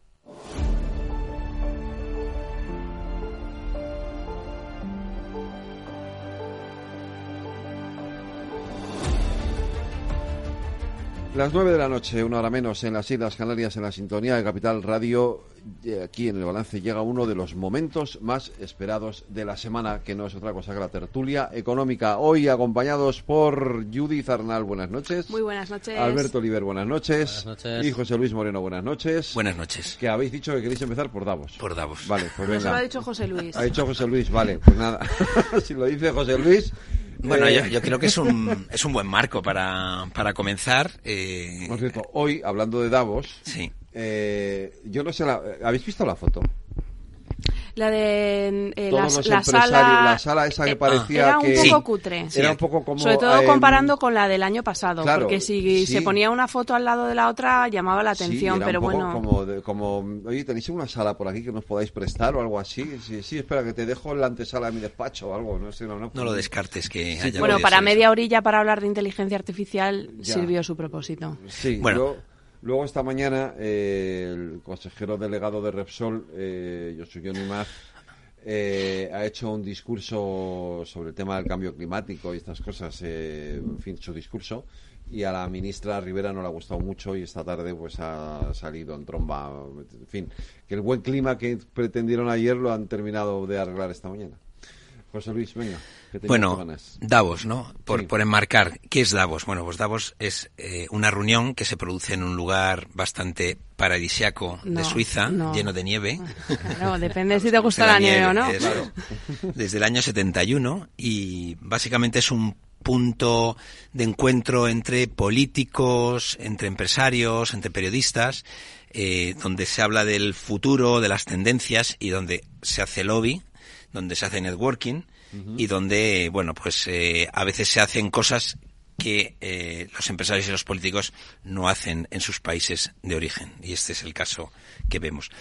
Eh, ha- sido más conocido estos días, o precisamente ayer y hoy, porque se ha producido allí una reunión entre las- los directivos de las principales empresas españolas, eh, 10 empresas, menos, menos mal, o sea, menos mal no. Eh, ojalá hubiera habido más de 10, porque eso significaría que No tenemos en la sala esa, ¿eh? tenemos, que tenemos más empresas, porque al final estas empresas son empresas motor de la innovación, de la inversión, etcétera. Y es verdad que yo mirando la, la lista de empresas, BVA, Santander, Ferrovial, Iberdrola, Cepsa, Naturgy, Telefónica, Repsol, yo creo que menos con Acciona, con todos hay algún tipo de, de roce, ¿no? Por así decir, ¿no? Eh, la, la reunión que se tuvo ayer era una reunión cordial y tensa, según la, según los medios de comunicación, y esperada. Esas son las tres palabras que yo he visto en medios de comunicación son Con aplausos. esperada, tensa y cordial, efectivamente, y con aplausos. Y bueno, y yo, yo entiendo que, aunque no ha trascendido de qué hablaron, eh, ha trascendido de lo que no hablaron, no hablaron de impuestos, pero yo entiendo que seguramente uno de los temas que salió en esa reunión es la, la seguridad jurídica. Al final hay que, hay que recordar que España en el año 2023 eh, ha tenido un 30% menos de inversión. Este es un dato objetivo a tener en cuenta. Es decir, el año 2023 para la inversión en nuestro país no ha sido un buen año. Y eh, la seguridad jurídica, que significa confianza, bueno, pues eh, entre otras cosas afecta a dos temas, que es la estabilidad regulatoria y la calidad de la norma. Y yo creo que tanto en, en la falta de estabilidad regulatoria que estamos teniendo en los últimos meses y la mala calidad eh, de algunas normas, pues no están, no están ayudando a atraer esa inversión. También se habla de inteligencia artificial. La inteligencia artificial es algo, es algo que nos va a cambiar la vida, lo dice todo el mundo y yo estoy convencido. Hay un dato que circula por ahí que va a afectar al 40% de los, de los empleos, que es una, un, un, un impacto muy grande y bueno y, vamos a ver vamos a ver cómo evoluciona pero bueno eh, lo que ha trascendido es que eh, realmente, aunque hubo un intento de acercamiento, ese acercamiento no, no, no ha dado para mucho. Pues yo, yo quería empezar con, con, em, con, una reflexión un poco más general. ¿no? Davos, si analizamos las, lo que ha ocurrido en las últimas audiciones, ha pasado de ser un foro muy contestado a nivel general, por ser el centro del poder a nivel global, donde se toman las decisiones. La, y, cuna del capitalismo. Demás, y, y, hoy parece más o menos un foro de socialcomunistas echados al monte. Según mi ley. Se dedican, efectivamente, ¿no? Claro. Entonces, eh, bueno, pues si, analizamos eso, las, las últimas ediciones, eh, yo creo que lo que se está dando es, una especie de cambio de paradigma de la visión hegemónica de la economía a nivel global. Y esto es interesante, ¿no? Porque además, eh, cuando hay transiciones de este tipo, eh, de, donde teníamos, bueno, recordaros, ¿no? Fukushima, el fin de la historia, donde el, el, comercio iba, iba, iba a acabar por pacificar un mundo que hoy vuelve a tener tensiones geopolíticas muy importantes y bloques muy, muy diferenciados y auges de, de determinadas potencias que, que, ponen en jaque la estabilidad del sistema, tal y como lo hemos conocido en, los últimos, en las últimas cinco décadas, quizás, uh -huh. eh, pues, pues cuando uno, algo no empieza, no termina de hacer y algo eh, no termina de morir, es donde, donde decían, pues, eh, no sé si Gramsci me decía, decía, que es donde nacen los monstruos, ¿no? Eh, yo me quedo con, con, con, un apunte, ¿no? Porque eh, en las últimas dos ediciones eh, hubo algunos manifiestos de, de gente con, con, mucho dinero, multimillonarios a nivel global, que, que, habían ya apostado por pagar más impuestos, ¿no? Eso dicen. Pero, pero esta vez... Pero nunca lo hacen. Pero que lo pagan ellos. Eso es. Bueno, lo pueden hacer en forma de donaciones, pero lo sí. que están exigiendo es que se cambie la manera que tienen de la, la manera que tienen los estados de, de tributar, ¿no? Desde los años 70 eh, desde, el, desde el, el, el, último, los últimos coletazos de, de, de, las consecuencias de la Segunda Guerra Mundial, eh, hemos visto un progresivo eh, incremento de la desigualdad a nivel mu mundial, ¿no? Y desde, en concreto desde el año 2000, el que estaba Clinton en el gobierno de Estados Unidos, y uno analiza los datos de, de la evolución de la productividad a nivel en, en, Estados Unidos particularmente y la evolución de los salarios, se ve que la productividad ha seguido creciendo a un ritmo muy razonable y, y lo que ha ocurrido es que se ha desacoplado de los salarios. Entonces estamos en un mundo donde cada vez se produce más y mejor, eh, mientras eh, esa riqueza no se reparte de manera equitativa, por lo menos no se reparte como se repartía antes. Si tradicionalmente eh, en el sistema capitalista, de, desde la revolución industrial, aproximadamente dos tercios de las rentas de las economías iban destinadas a los pagos de salarios, en los últimos años esa cifra ha caído más o menos hasta el 56%. Es decir, hemos, hemos, perdido casi 10 puntos en relación a, lo, que suponen el pago de rentas de los salarios. ¿no? Y esto que parece que no es gran cosa es un movimiento sísmico de proporciones épicas, porque es una tendencia que no deja de crecer. Y yo creo que en Davos eh, están preocupados con este tema, también con el cambio climático, que ahora, ahora entraremos, supongo que, a lo largo de la tertulia entraremos con, con este tema, porque sin duda es el, elefante en la sala. Bueno, no es elefante porque no es el elefante la sala porque, porque sí que se habla del cambio climático, ¿no? Eh, pero pero la, creciente desigualdad a nivel global creo que tiene muy preocupados a los gobernantes porque entienden que si esa desigualdad sigue creciendo al ritmo que lo está haciendo, los problemas sociales van a ser de, de, mayor magnitud, ¿no? Pues yo, eh, siguiendo con algunos de los temas que han comentado tanto José Luis como Alberto, empezando con el tema de la seguridad eh, jurídica y me quiero referir en especial a la calidad de las normas. Yo creo que aquí hay eh, dos problemas. Uno, una proliferación normativa brutal y hay estudios realizados eh, por investigadores del Banco de España y del Banco de Francia al, al, respecto, donde se cuantifica el número de normas que se han aprobado en España a nivel estatal, autonómico y, local en los últimos años. No tengo el número exacto, pero desde luego hay una proliferación normativa muy grande. Y además, no solo una cuestión de cantidad, sino de calidad de la norma, ¿no? Como comentaba José Luis. Y, hasta, y en este sentido, yo me pregunto hasta qué punto el hecho de que se legisle últimamente por medio de Real Decreto Ley de manera bastante habitual no tiene un impacto sobre la calidad de la norma. ¿Puedo meter una cuña? Claro, eres el jefe. Hombre. No, la voy a meter porque el, el Tribunal Constitucional acaba de declarar, en el año 2016, Cristóbal Montoro, por Real Decreto, cambió el impuesto de sociedades para eh, endurecer el acceso de las grandes compañías a determinadas deducciones del impuesto de sociedades. El Tribunal Constitucional acaba de declarar inconstitucional ese, esa medida. Y ¿La ahora medida el o el- gobierno- o el procedimiento? El procedimiento. Y ahora el gobierno va a tener que devolver miles de millones de euros a esas grandes empresas porque estaban mal cobrados, porque el procedimiento no era el adecuado. Esto es la seguridad jurídica y estas son las consecuencias que tiene el hacer las cosas mal, como en su día, eh, y en esto yo lo siento, pero eh, hizo Cristóbal Montero. Es que el, el- el concepto de extraordinaria y urgente necesidad no e- yo creo que en principio debería ser un concepto bastante bastante estrecho. Está en el artículo, si no recuerdo mal, 86 de la, de la Constitución. Y debería ser un concepto bastante, bastante estrecho. Yo Exacto. recuerdo haber redactado varios reales decretos leyes y la justificación de la extraordinaria y urgente necesidad era, era, era una parte muy, eh, muy importante. Pero cada vez eh, vamos, vamos eh, increciendo y, y- y claro, pues, no es lo mismo redactar eh, en una semana eh, una pieza normativa que entra en vigor. Bueno, algún Real Decreto Ley tiene alguna vacatio legis un poco más amplia, pero eh, no es lo mismo redactar un Real Decreto Ley en una semana que entra en vigor prácticamente al día siguiente que pues presentar un anteproyecto de ley que sale a audiencia pública, luego que el Consejo de Ministros adopte el proyecto de ley y entonces entra en cortes. Entonces yo ahí Se entiendo... piden informes, el Consejo de Estado es, opina. Eso es. Entonces ahí entiendo que la calidad normativa también depende mucho de- del procedimiento y de la tramitación eh, que se, que se emplee. Y en cuanto al tema impositivo que, que decía Alberto, yo entiendo perfectamente lo que, lo que dices, pero creo que para resolverlo es muy importante que haya un acuerdo de imposición a nivel global, como el que ha habido, por ejemplo, pues para establecer un- una tasa impositiva, un tipo impositivo mínimo del 15% para las eh, grandes empresas. Pero indudablemente va a haber eh, jurisdicciones que no quieran eh, establecer eh, según y qué tipo de gravámenes fiscales porque es una ventaja competitiva para, para ellos.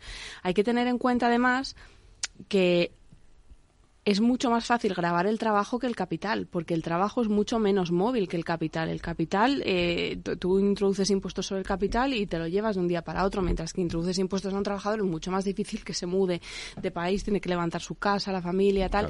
Es, es más complicado, aunque... Ahora con el teletrabajo eso ha cambiado muchísimo. Bueno, ¿eh? pero sigue siendo más fácil eh, mo- Sí, mover fondos para de un sitio para otro. parte de la población.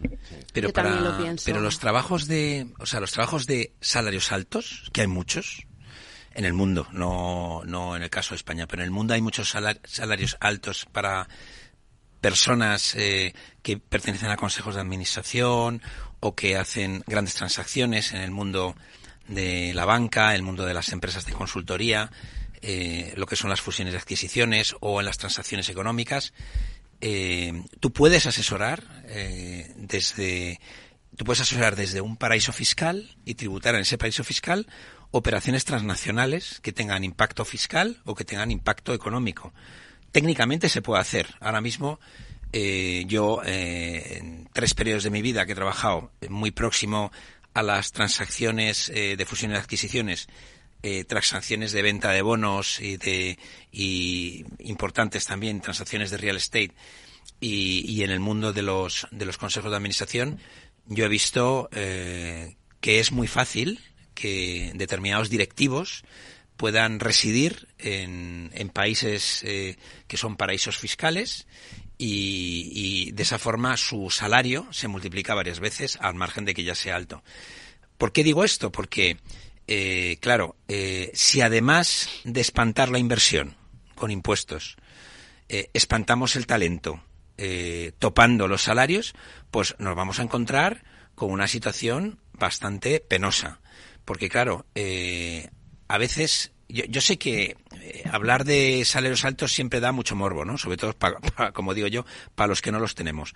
Pero, pero claro, el- la riqueza que se genera en torno a esos salarios altos en los países que cuentan con muchas personas de salarios altos es brutal. Cuando uno viaja a París, cuando viaja a Londres, cuando viaja a Nueva York, se da cuenta que en torno a las personas que tienen eh, grandes salarios se produce una generación de empleo, de trabajo, de riqueza bastante importante. Eso en algunos sitios de España lo vemos, pues cuando uno viaja, por ejemplo, Marbella, pues ve, ve esas externalidades positivas, los economistas lo llamamos externalidades positivas, eh, y, y- y lo más parecido que hemos vivido en España en ese ámbito es con el negocio del fútbol. El otro día en el chat interno que teníamos, eh, Judith ponía encima de la mesa si se van a topar también los salarios Es de que los meto mucho fuego en deportistas.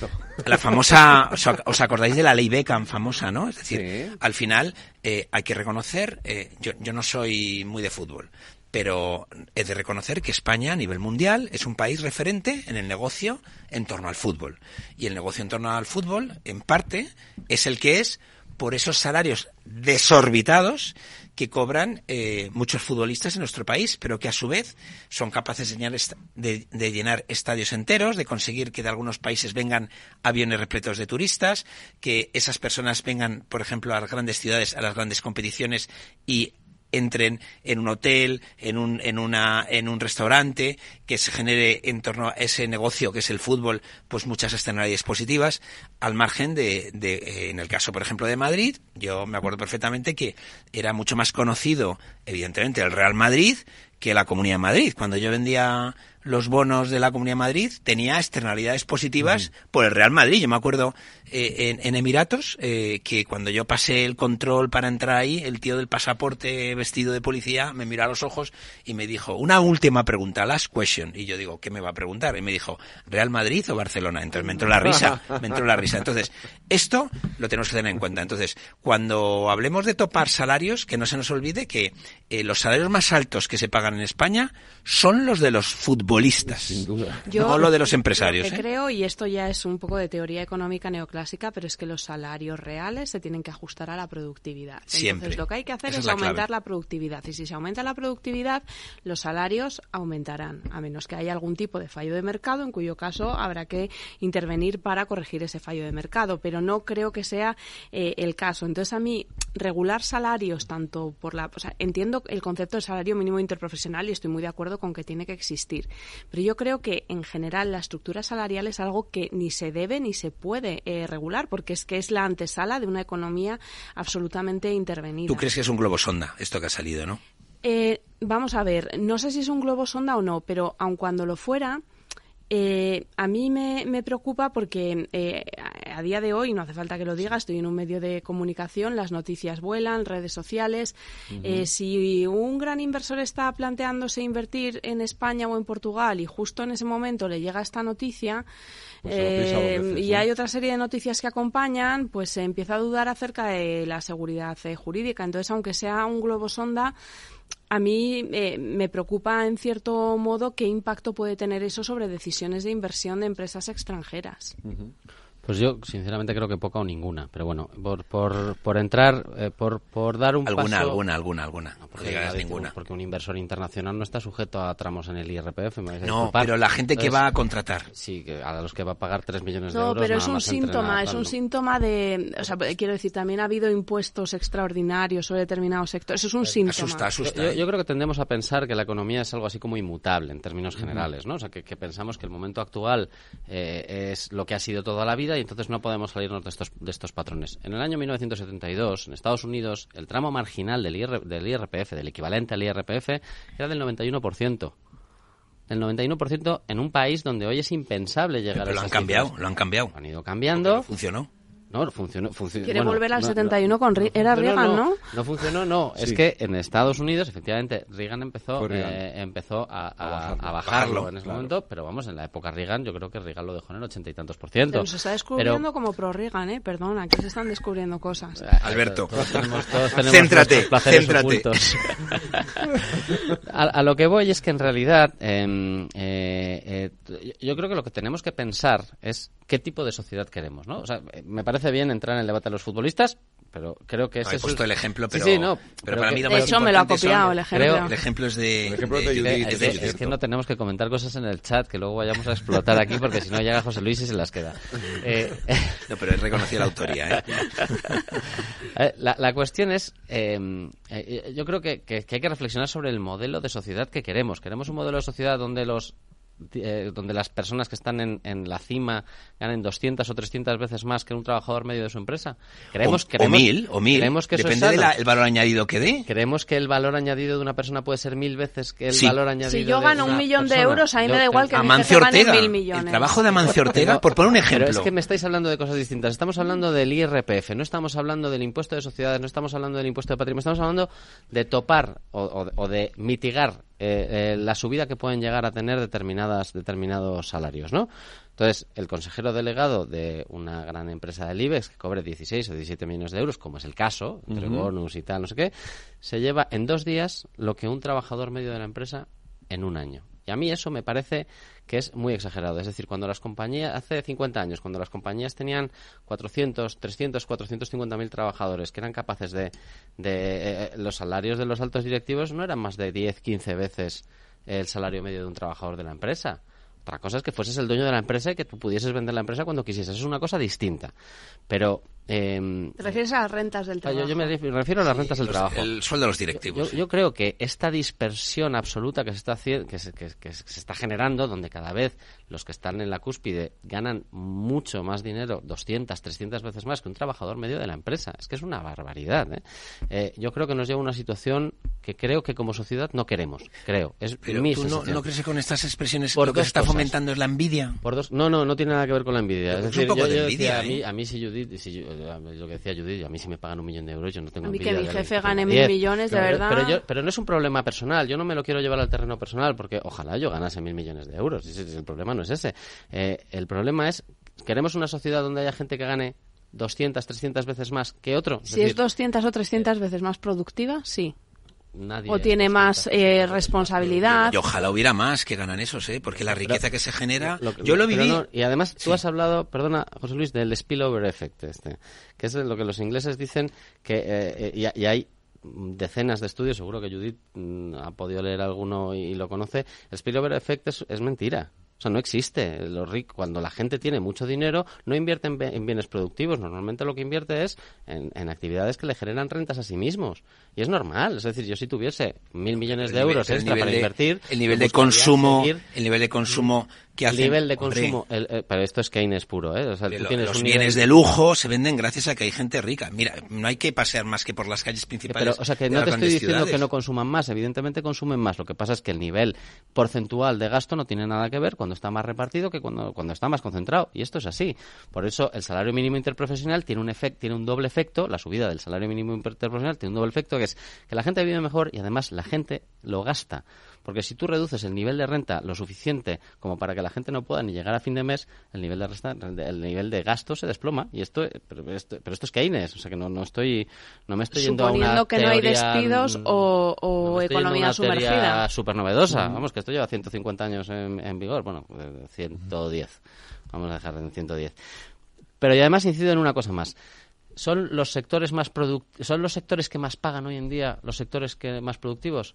Yo, eh, es otro debate. Es, es un debate Es muy debate. interesante. Es decir, ¿es el sector financiero, que es el sector mejor pagado en casi todas las partes del mundo, el sector que genera mayor bienestar para el conjunto de la sociedad? ¿O no? Porque, y, termino con esto y os dejo ya, ¿eh?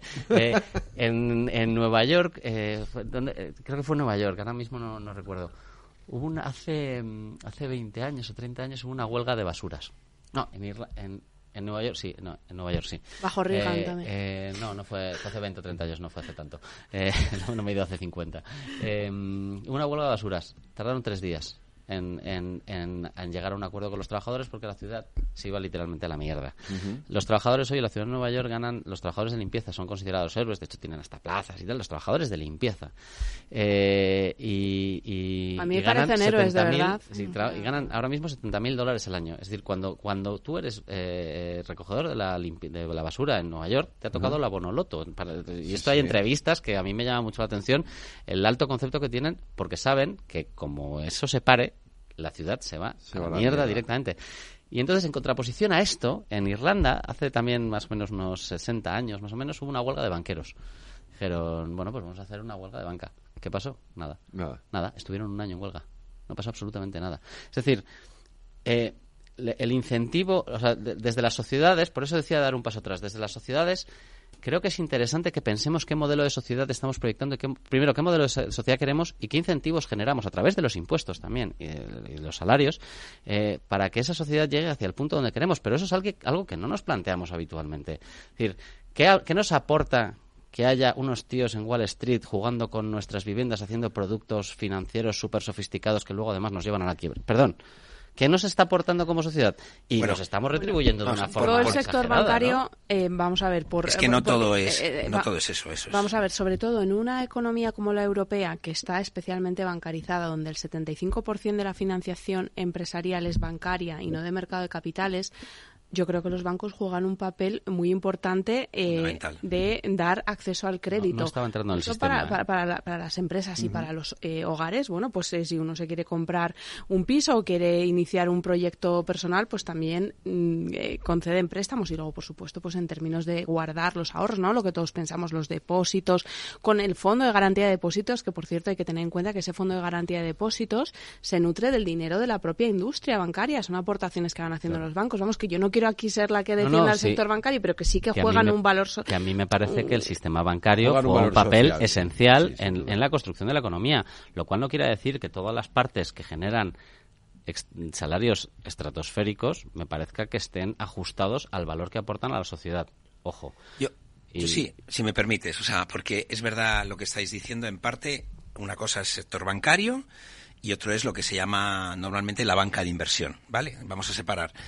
Eh, y además en Estados Unidos eh, se, se, se- se separó, no, no está separado, ese fue el problema. Estaba- bueno, Eh, se, se, se, se separó porque precisamente uno contaminaba a otro, porque además, evidentemente, en un, en un sector eh, se juega con el dinero de la gente que pone esos ahorros en los bancos y esa es la garantía que tienen que tener los bancos de que eso eh, se va a devolver y luego en el otro pues tiene que ver ya con la inversión y efectivamente pues cuando tú inviertes en esos productos ahora ya que esto evoluciona mucho pues de alguna forma te clasifican el riesgo y claro a mayor riesgo mayor rentabilidad y, y es verdad todos hemos visto lo que ocurrió en Estados Unidos eh, eh, cómo se, se empaquetaron esas hipotecas de baja calidad y se mezclaron con otras hipotecas que no tenían tan baja calidad, se contaminaron y ocurrió lo que ocurrió y eso fue un poco el germen de, de Fannie Mae y, y, Lima- y- Lehman Brothers. etcétera. Viaje, todo Eso esto, es. sí. Pero eh, lo que es muy importante es, es no mezclar las cosas. Es decir, eh, cuando una empresa, eh, una mediana empresa, una gran empresa, accede al mercado de capitales porque tiene que eh, realizar una inversión o tiene que comprar una empresa o, tiene que eh, im- emprender un nuevo negocio, eh, es, es, tiene dos opciones. Una, o es una caja que genera eh, a través de sus ingresos o si quiere dar un paso más allá, va al mercado de capitales. Esa labor del mercado de capitales, que es muy compleja, eh, tiene muchas etapas. Tiene una etapa en la que se estudia eh, cuál es la ventaja de esos bonos o esa actividad eh, futura.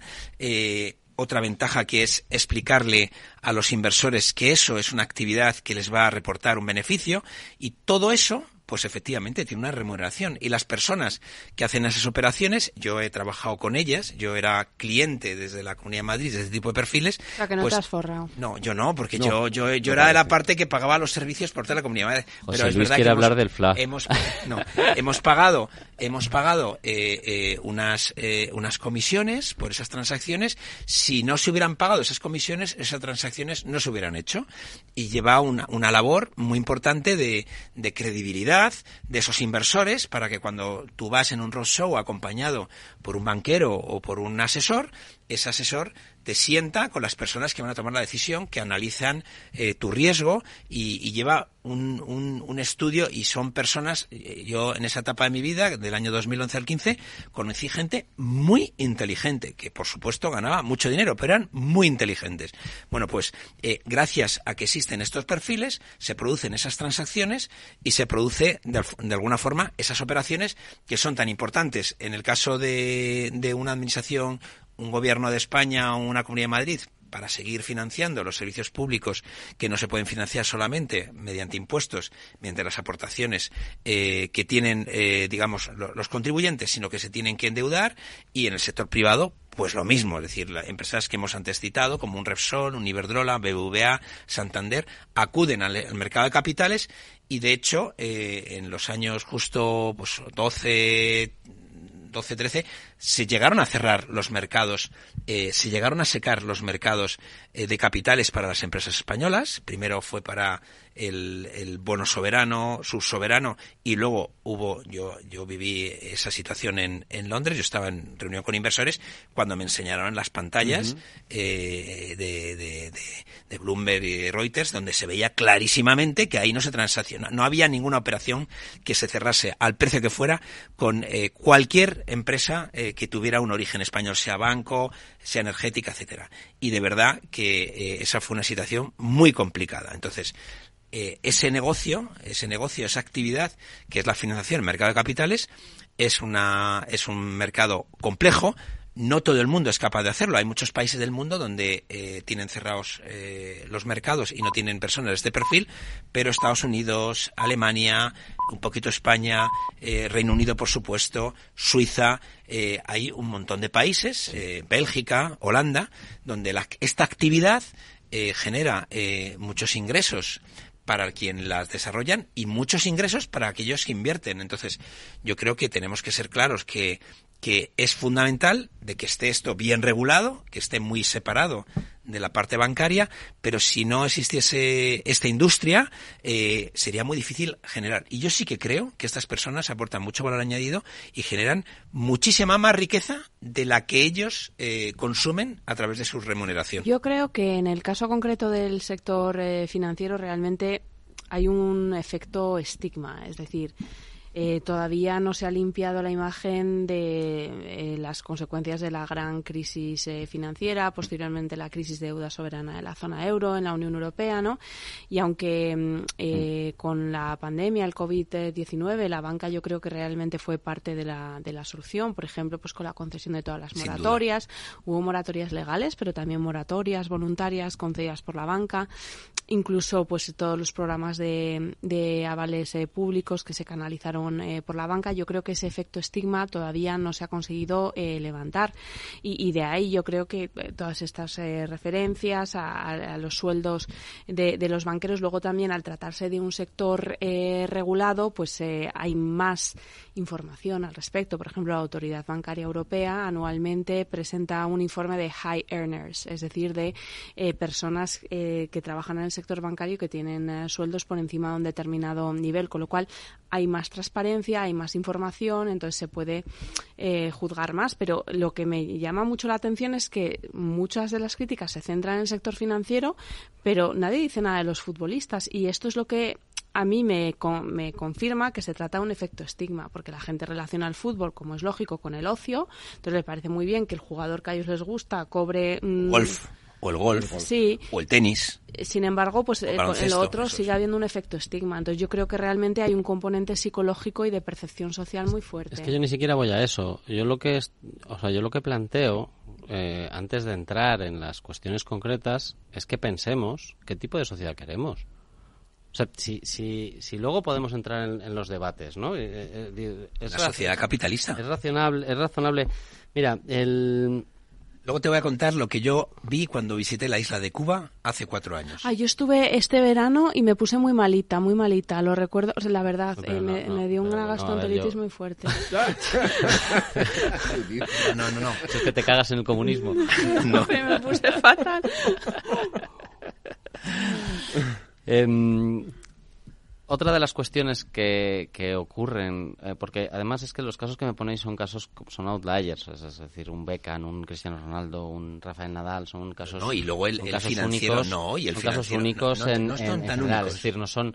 O sea, que, que, si que si queremos hacer de la excepción la norma, creo que no es lo... O sea, que creo que no es el, eh, la manera, el approach adecuado, entre comillas, ¿no? Eh, hablando otra vez del sector financiero y no porque esté estigmatizado, sino porque mi sensación es que no aporta un valor eh, o sea, que, hay una parte del sector del, del, sector bancario, del sector financiero, perdón, que sí que aporta un, valor a la sociedad porque permite la acumulación y la distribución del capital de una determinada forma, y hay una parte que es especulativa. Eh, en términos generales, puramente especulativa, que no aporta gran valor, es más, incluso resta valor, eh, no solo por que la economía y la productividad de un país está más pendiente de los beneficios del sector financiero que de la productividad en sí misma o del bien vivir de sus ciudadanos, sino porque además detrae, como paga unos salarios muy elevados en relación a otros sectores, detrae a los mejores cerebros, porque están mejor pagados en el sector que en otros, de sectores infinitamente más productivos, ¿no? Después de la crisis del 2008, mira, los, estudiantes del Eso, eso te lo compro, fíjate. Eso último que has dicho es muy importante, porque es verdad que hay mucho talento en un sector como es el financiero que a veces ese talento en otro sector. Tú y yo estudiamos economía por eso, José Luis. Lo que pasa es que luego no acabamos de rematar. el sector público. Hay, una publicación de, de, Harvard de un, autor que se llama eh, Thomas Philippon, que eh, habla de The Great Reversal, How America Gave Up on Free Markets. Em, los estudiantes del MIT que elegían como carrera profesional finanzas después de la crisis del 2008 descendieron un 45% por la bajada de los salarios en el sector financiero. Es decir, tenías a los estudiantes del MIT empeñados en irse a un sector que desde el punto de vista de bienestar para un país, para una sociedad, eh, no, no aporta tanto, es decir, cuando... Sí, sí que aporta. Tú crees que no aporta, pero aporta, no, ¿eh? Yo, yo, no, yo creo que, que hay una parte que aporta porque el, sistema financiero ha permitido grandes desarrollos en, en, los últimos, en las últimas décadas. Dime el, continente donde, donde peor sistema financiero hay, dímelo. pero, si no, África. Si no, pero si no te estoy hablando de eso, yo, yo estoy diciendo que el sector financiero aporta un gran valor en tanto en cuanto sirve a los intereses de un país, en cuanto es capaz de redistribuir, de acumular el capital, de juntar capital y poder distribuirlo de manera más eficiente de lo que lo hacen los usuarios, no, no se puede, o sea, los usuarios de forma individual, sin un sistema eh, bancarizado, es imposible que acometan determinadas inversiones. Los estados mismos son incapaces de acometer determinadas inversiones si no tienen un sistema financiero potente detrás. Eso no quita que haya una parte del sistema financiero que se dedique a la especulación. Y eso es lo que yo creo que no aporta valor. ¿Y dónde es una pequeñita en cualquier empresa que se dedique a, materias primas, a, cereales, ¿quiénes son las personas que más ganan dentro de esa empresa? Más que los, más que los altos directivos, los traders que tienen un bonus de tres pares de narices. Y yo te, lo puedo decir de primera mano, o sea, yo conozco traders que ganan en un día lo que yo no voy a ganar en diez años. Pero el valor añadido que le dan a sus empresas es brutal, porque son la comisión. Pero es que tú estás confundiendo valor añadido con ingresos. Pero un trader hace también operaciones de cobertura, por ejemplo, pues para... Ojalá hiciesen operaciones de cobertura y si no que se lo digan algunas energéticas últimamente. Pero, eso ya no es salario. ¿Eh? Eso ya no es salario. No, es bonus. Es bonus. Sí, sí, sí, pero, o sea, estás, estás fomentando un determinado tipo de prácticas que incluso cuando van en contra de las, del bienestar de un país, eh, las llevan a cabo. Acordaros de Enron en el año. Eh, ¿Os acordáis de Enron que sí, se fue sí, a la mierda? En los incendios. en esa época estaba yo en Arthur Andersen. ¿Cómo me voy a acordar de Enron? Ya tenía 55 años ahí. pues a mí me tocó Enron en Arthur Andersen y en el año 2007 tenías 5 años. No, en el 55. Qué mala leche. yo viví en Pues fijaros en Enron cómo fue la cosa que se dedicaban a azuzar incendios y a cortar suministros de, de energéticas para disparar el precio de la electricidad. Es que eso es lo que yo creo que a veces entra en contradicción el ganar mm, dinero a las puertas de una forma completamente no, no era ilegal bueno bueno luego fue un poco ilegal ¿no? el tema de los bonus te lo voy a comprar pero yo siempre pondría el ejemplo de la agencia tributaria es decir el bonus en la agencia tributaria se ha convertido en una cosa ah, pero es negativa. que a mí, que pero es que a mí eso me parece e, efectivamente esos son esos son eh, esos son eh, comportamientos perversos. Pero, se dice, pero por ejemplo, en la, en la gestión de los bonos, la, la, en, en la banca, ya que sales el tema, eh, se ha mejorado porque eh, se condiciona eh, la recepción del bono a que las cosas malas que puedan pasar no pasen. Es decir, no es como antes de la crisis que tú cobras el bono y luego salías corriendo. Ahora muchos bonos se reciben condicionadamente a que el impacto eh, sobre la cuenta de resultados de eso que tú has hecho no es negativo como pasó Claro, en algunos aspectos. si no estaba el incentivo a voy a aumentar los beneficios artificialmente en el corto plazo, Eso aunque es. esté llevando a cabo actividades no Yo sostenibles. eso te lo compro. El tema de, de los bonus perversos que se dan tanto en el sector público como en el sector privado, te lo compro.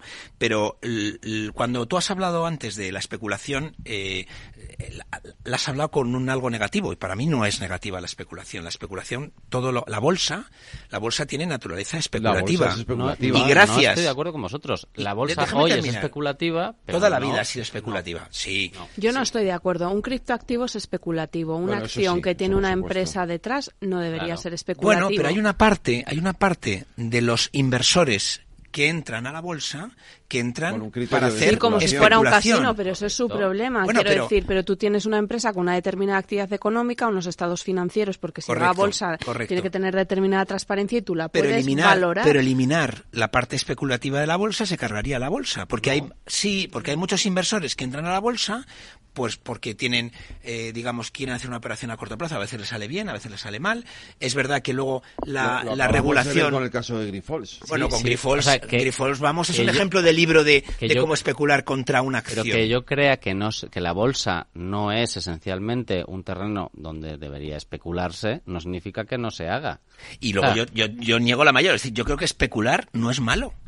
Lo que tiene que haber en la especulación. ¿Por qué? ¿Porque da tiene que haber, eh, no, ¿O por qué? es la, la especulación tiene que tener una regulación clara para todo el mundo. Y todo el mundo saber eh, que hay una parte de una actividad, que pueden ser, tú has comentado los criptoactivos, yo comento la bolsa, pero también hay una parte especulativa, por ejemplo, también en los bonos. En los bonos, en toda la actividad financiera hay una parte que es especulativa. A ver, eh, si especular es no saber inmobiliario, qué va a pasar en el futuro, de acuerdo, ¿Eso pero es especular? no, para Es mí eso es eso no es especular. especular? No, no, para Bueno. mí es, para mí eso es invertir sobre la base de espero, un si eres un inversor profesional, u- u- Pero un, tú no un sabes- análisis económico sólido. Tú no sabes lo que va a especular es decir, oye, yo pienso que el Bitcoin mm, va a subir un 10%, venga, por para ejemplo, adelante. Pues ot- eso otro es negocio que es, especular. que es en teórica- teóricamente es más estable, la- el real estate, el inmobiliario. Cuando las personas compran una vivienda para luego alquilarla, pues evidentemente ellos hacen sus números. Es un negocio especulativo. Claro, vale. hacen sus números y dicen, oye, dependiendo de la inflación, dependiendo de la demanda, dependiendo... Y ese es el riesgo. Y ese riesgo tiene una remuneración. No, y esa pero- diferencia entre riesgo y remuneración tiene que ver con la especulación. O sea, yo creo que en la bolsa hay un determinado tipo de inversores, no te digo que todos los inversores sean especulativos, pero hay un determinado tipo de inversores que son especulativos. Y, y- y gracias a los Pues, especulativos... Por supuesto que lo hay. Esto Por tiene... supuesto que hay- Bueno, a ver, estoy, mirando en la RAE la definición de especulación y es operación comercial que estamos conectados, dos. que se practica con mercancías, valores o efectos públicos con ánimo de obtener lucro. Hombre, yo Hombre, creo obvio. que entonces todo, inversor es especulativo Pues eso, porque claro, pues te- eso. tú- cuando uno invierte en una acción lo que espera es uno Obtener obtener, un dividendos riesgo, y dos obtener un dividendo, y, y- claro. y dos que, que se revalorice el precio de la acción para eh, eventualmente venderla y obtener Pero una yo ganancia. que eso es una especulación, es Sí. igual que cuando tú compras una Pero es que la- hay que llamar a la. RAE porque es Y bueno, y ya por, por terminar la historia, en España durante muchos años eh, la especulación estaba prohibida. La prohibida la religión católica y la prohibían los gobiernos. Pero los judíos no, solamente ahí se le- estaban, ¿eh? Y solamente se le permitía efectivamente a los judíos. Y por eso... Por eso les echamos. No, bueno, por eso les echamos nosotros y, y por eso, digamos, sí que sí que en, No sé si fue por eso, pero que eran, eran- la verdad. y qué hacían y Nos hacían los reyes quedar con su dinero. eso es y qué hacían los reyes etcétera cuando debían mucho dinero a los banqueros que eran judíos les echaban y les dejaban de pagar de alguna forma, ese estigma que había en su momento por estos comerciantes judíos que hacían su empleo, su trabajo, porque no lo hacían los, los, los, los cristianos, bueno, pues ese, ese estigma es el que ahora se le intenta poner Vale. a los banqueros de Pero- inversión, pero no tiene sentido, porque en aquellos, en aquellos lugares donde no existe la banca de inversión, o es muy marginal, continente africano, pues evidentemente la riqueza es menor, el reparto es menor, puede haber más igualdad, pero desde luego las condiciones de vida son mucho menores. Es decir, uno, uno compara el Congo eh, con Estados Unidos, oye, y yo me, yo me quedo mil veces con la desigualdad de Estados Unidos, porque los mínimos que tú tienes de vida en Estados Unidos están por encima de esa igualdad que hay en el Congo, ¿sabes? Hombre, entre el Congo y Estados Unidos, sí. Entre Estados Unidos y España me lo tendría que pensar. Claro, pero yo, yo, yo me quedo con claro, España. es- yo me quedo en España. Claro, yo soy pero el europeo. Congo, José Luis, claro, es que también nos pones unos ejemplos. eh, Son Unidos- ejemplos de mi ley. Yo tengo que hacer un, un ejercicio de especulación porque si no pongo la publicidad, especulo con que ya me van a acabar riñendo. Así que vamos a hacer una pequeña pausa. Veo, veo una cosita. ¿Qué cosita es? Empieza por la letrita L. Ya lo sé. Letras del Tesoro. Si mires donde mires, ves letras del tesoro, en Renta 4 Banco te facilitamos comprarlas de forma rápida y cómoda. Entra en r4.com y descubre todas las ventajas de comprar letras con un especialista en inversión. Renta 4 Banco. ¿Quieres más? Tío, ya estoy en el tren. A ver si tengo suerte y llego tarde, ya sabes. 30 minutillos y me ahorro el billete. No creo que en media hora me pierda mucho allá en el pueblo. Como mucho al Paco contando por enésima vez cómo conoció a la Juani. Con el compromiso Renfe de puntualidad, si tu tren AVE se retrasa más de 15 minutos, te devolvemos el 50% y el 100% si se retrasa más de 30. Normal que alguno prefiera llegar tarde. Nadie te da más. No todos los trenes son como Renfe. Renfe, tu tren. ¿Qué es ir más allá? Con Arval podrás llegar donde te propongas de la forma más sostenible y asegurar un mundo mejor contribuyendo a la seguridad en carretera, al futuro de las ciudades y a la calidad de vida. Ser responsable sin tener miedo al liderar el cambio. Arval, la transición energética arranca aquí. Más información en arval.es.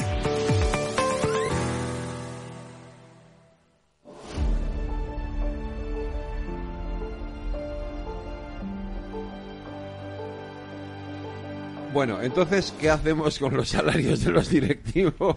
Que al final nos hemos ido por petenera. Pues no, no, no, no, no, no sacar este debate tan Pero- absurdo y tan globosonda de decir que vas a, poner un cap que además seguro que- que, es es que yo inconstitucional. no lo veo No- absurdo, no, hay, ¿eh? no hay otra O sea- forma que, que decir, eh, tiene que ser, tiene, hay que, quiero decir, porque la, claro, la propuesta es topar, pero hay otra to- fórmula que la es tributación, claro, pero- pero toca la tributación y Es entonces ten valor. Si todos estamos de acuerdo en que esto es un globo sonda, y yo creo que de vez en cuando está bien que se saquen globos sonda para ver por Pero es que este globo gente, sonda ¿eh? para la Que- que- inversión que yo- es negativo, aunque o tú creas que no. Que no, que yo creo que para la inversión no tiene ningún efecto porque la inversión no, de- no- o sea, no, no va, no, no se va a asustar porque pongas un tramo marginal más alto en el IRPF, porque inversión es inversión. Al final lo que quiere es retorno. Es una medida sobre otra, eh, Alberto. Es el eh, contexto de llegar a determinados acuerdos con los agentes sociales, pero sin una parte de los agentes sociales. Es un contexto de impuestos extraordinarios anunciados de un día para otro. eh, que se- ¿Que estáis de acuerdo con, la, eh, con el fondo pero no con la forma? ¿O tampoco con la No, no. forma? ¿O con, Con, tampoco con el con la fondo? forma, desde luego, no estoy. Hoy eh, el- podemos- el, podemos- presidente de la todo ponía un ejemplo muy bueno. La forma Sí, sí, muchas pero- veces es tan importante o más que el estamos en fondo. una ¿eh? tertulia económica podemos Bueno, debatir el- sobre el- la fondo y sobre el, el- forma. el Con tema- la forma puedo estar de acuerdo con vosotros. El tema del. convencer. Pero vamos a empezar. El tema diálogo social. El diálogo social, tradicionalmente, yo he entendido diálogo social, donde hablaban los sindicatos con los empresarios. Y el gobierno facilitaba ese diálogo. ¿Qué es lo que ha criticado, yo creo que con buen criterio, el presidente de la COE hace unos minutos? Que cuando él va a un partido donde va a jugar con los sindicatos, tiene sentada a la ministra del, del ramo de, de trabajo vestida con la camiseta del sindicato, pero pero con unos colores mucho más fuertes que los del sindicato. Entonces dice, bueno, pues entonces te estás cargando el diálogo social. Eso con respecto a las formas. Y luego respecto al fondo.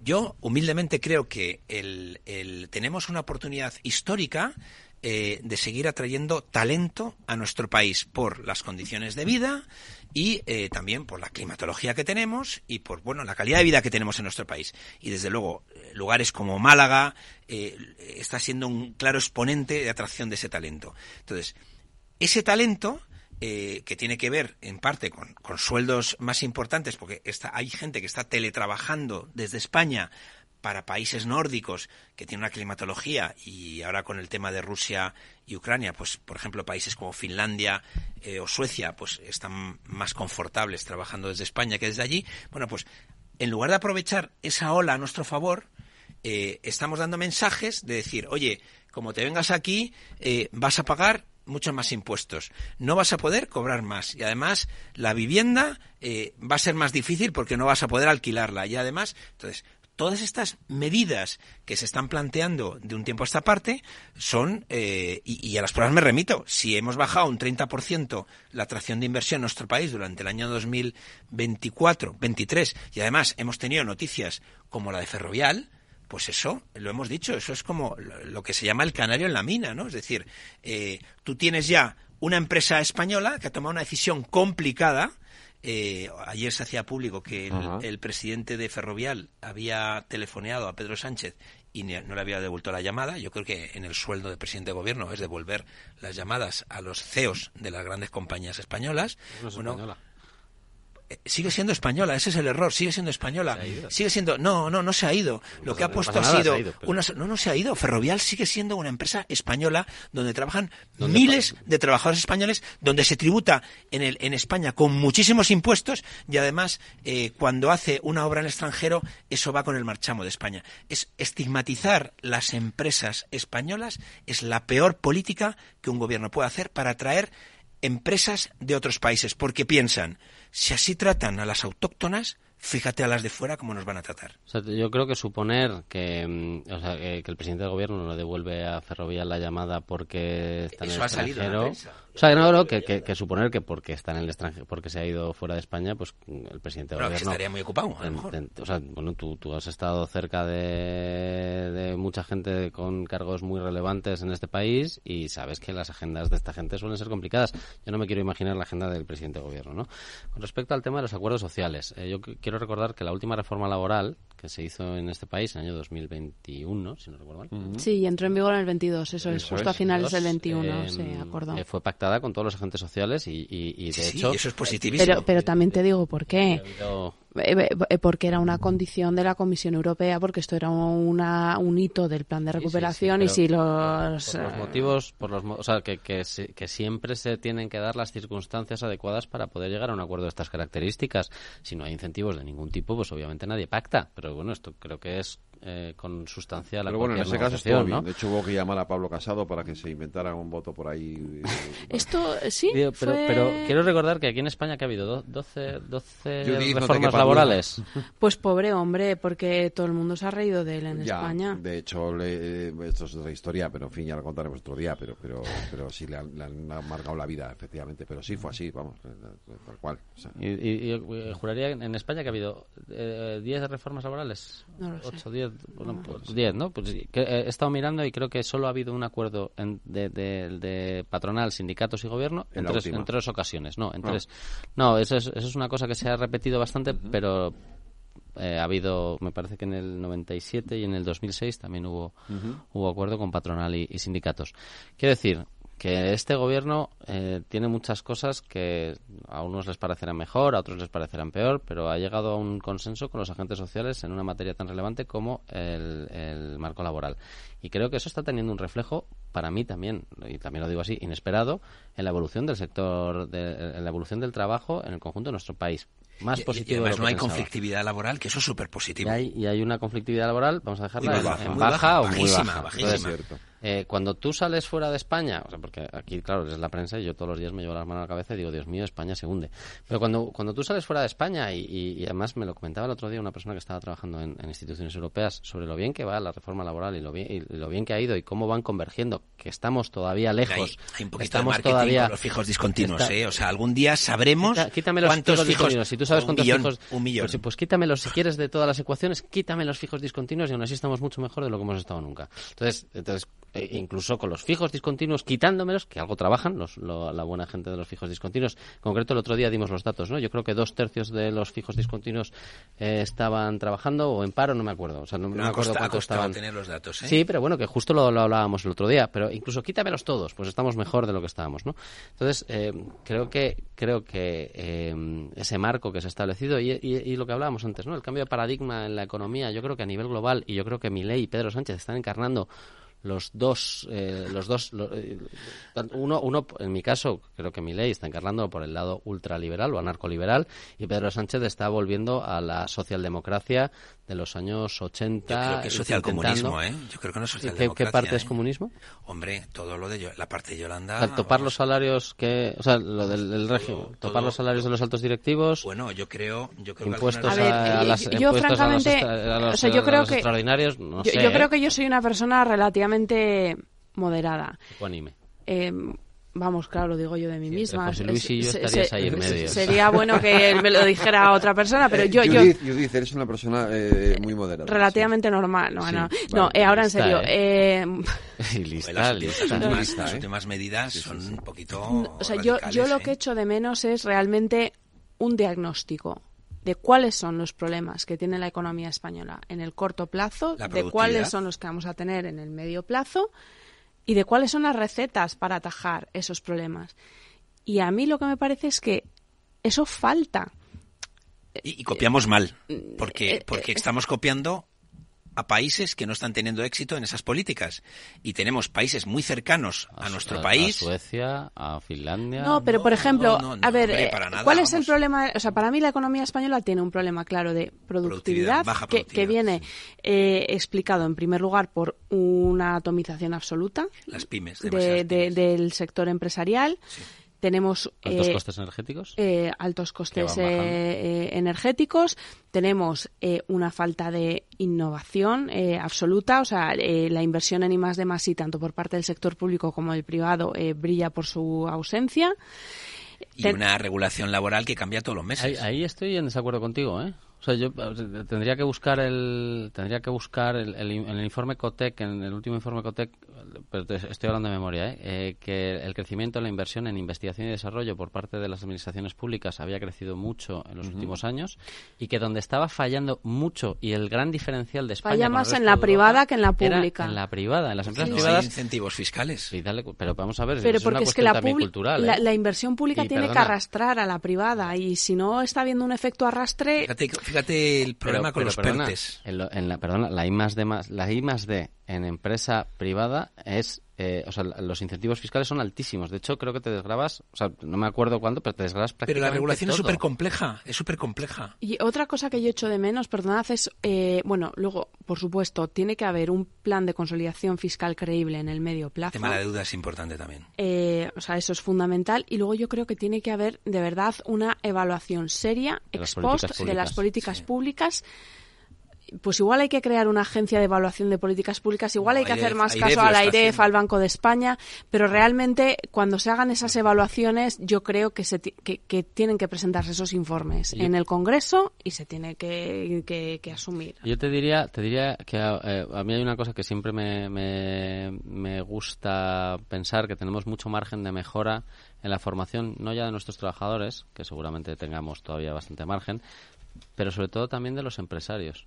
Creo que los empresarios en nuestro país son más cortoplacistas que los empresarios de otros países que tienen miradas No más estoy, largas. no estoy de acuerdo contigo. Yo creo que tiene que La ver IMA más o sea, con, el con el tamaño de las empresas. Una empresa pequeña no puede asumir. tiene capacidad. Eh, mira, el, el- el papel que os pasé de formación profesional dual, aprovecho para decirlo que el Real Instituto Elcano ha publicado un papel de formación profesional dual.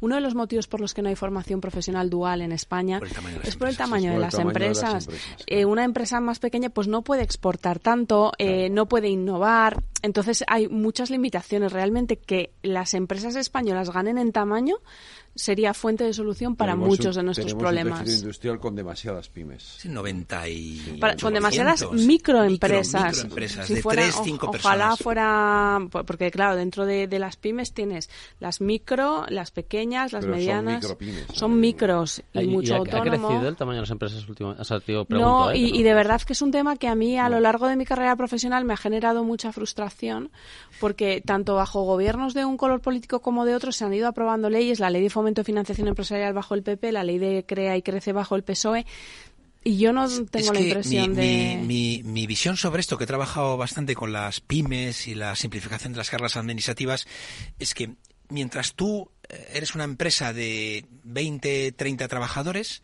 vives en una especie de sandbox eh, donde eh, las normas que tienes, etcétera, son un poquito más relajadas. Cuando das el, umbral salto, de los 49. Eso es. Pero es Cuando que, pasas eh, de 50, entonces hay muchas empresas que se quedan ahí Pero si es que- por el miedo a dar el Pero el salto. problema, o sea, esto yo lo he escuchado muchas veces, entiendo que es así, pero no creo que sea el, eh, ver- la verdadera fuente del problema, porque el problema es que tenemos empresas de uno, dos, tres trabajadores. Ojalá tuviéramos muchas empresas de 49 que no quieren dar el salto a 50. O sea, yo francamente creo que eh, ahora levantas los umbrales de, de 49, 50 trabajadores.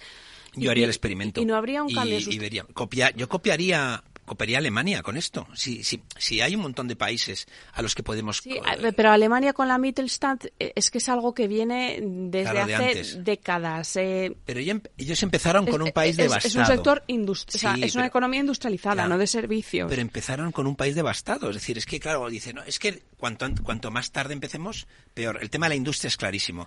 ¿Dónde se consiguen empresas medianas grandes? En el mundo industrial. Yo tengo, Eh, tengo una teoría de por qué a Alemania le fue tan bien después de la Segunda Guerra Mundial. Y es una cosa empezaron de bastante- cero. Es una cosa bastante comunista. O sea, que nosotros no Eh, hicimos. Es Claro. una cosa bastante comunista. Eh, metieron a los sindicatos en los consejos de administración y alinearon el interés general con el interés de la empresa. Y de repente, la economía alemana fue como un tiro. Es decir, lo que se pensaba que iba a ser un freno. y porque, luego, porque y las escucha, y- potencias y, y como dice uno, y lee mis labios, plan Marshall también. Bueno, pero aquí tenemos los fondos de recuperación europeos. A No ver si nos compares. ponemos al nivel. a ver si pero no, a pero niveles no, de pero no había do- la Ley General de Subvenciones, el Real Decreto Ley 36 2020, la normativa de ayudas de Estado. Ahí se metió pasta Nos- como una... no, nosotros no llegamos a la, indu- a, la, a la industrialización de después de la Segunda Guerra Mundial, nos la pasamos. A ver, eh, ¿no? ¿cómo es esta revés, película? des- Bienvenido Mr. desmontamos- Marshall, ¿no? desmon- desmontamos la industria, porque la industria, no. pensemos que llegó a tener el peso del 20% Pero de la economía España española. Era un país pobre y solo había industria. No, yo no llegó al 20, llegó al 37 en el año en el año en el año 80, en el No, año pero yo te estoy 70 y- hablando del En el año 79, 65, en el año 65 el PIB industrial en este país era el 35 el 36%. Porque los Y yo- y servicios yo ahí no de todas tenían- no maneras tenían un tamaño importante. Coincido con un apunte que, que a mí me- se me viene a la cabeza de vez en cuando también, eh, cuando estuve estudiando la oposición, eh, lo que decía Judith el otro día, la tercerización de parte de los servicios industriales. Pero que creo que bien computado debería, debería darnos una respuesta. Lo dejamos para viene. la siguiente, Alberto, José Luis y Judith. Gracias a los tres. Gracias. Gracias.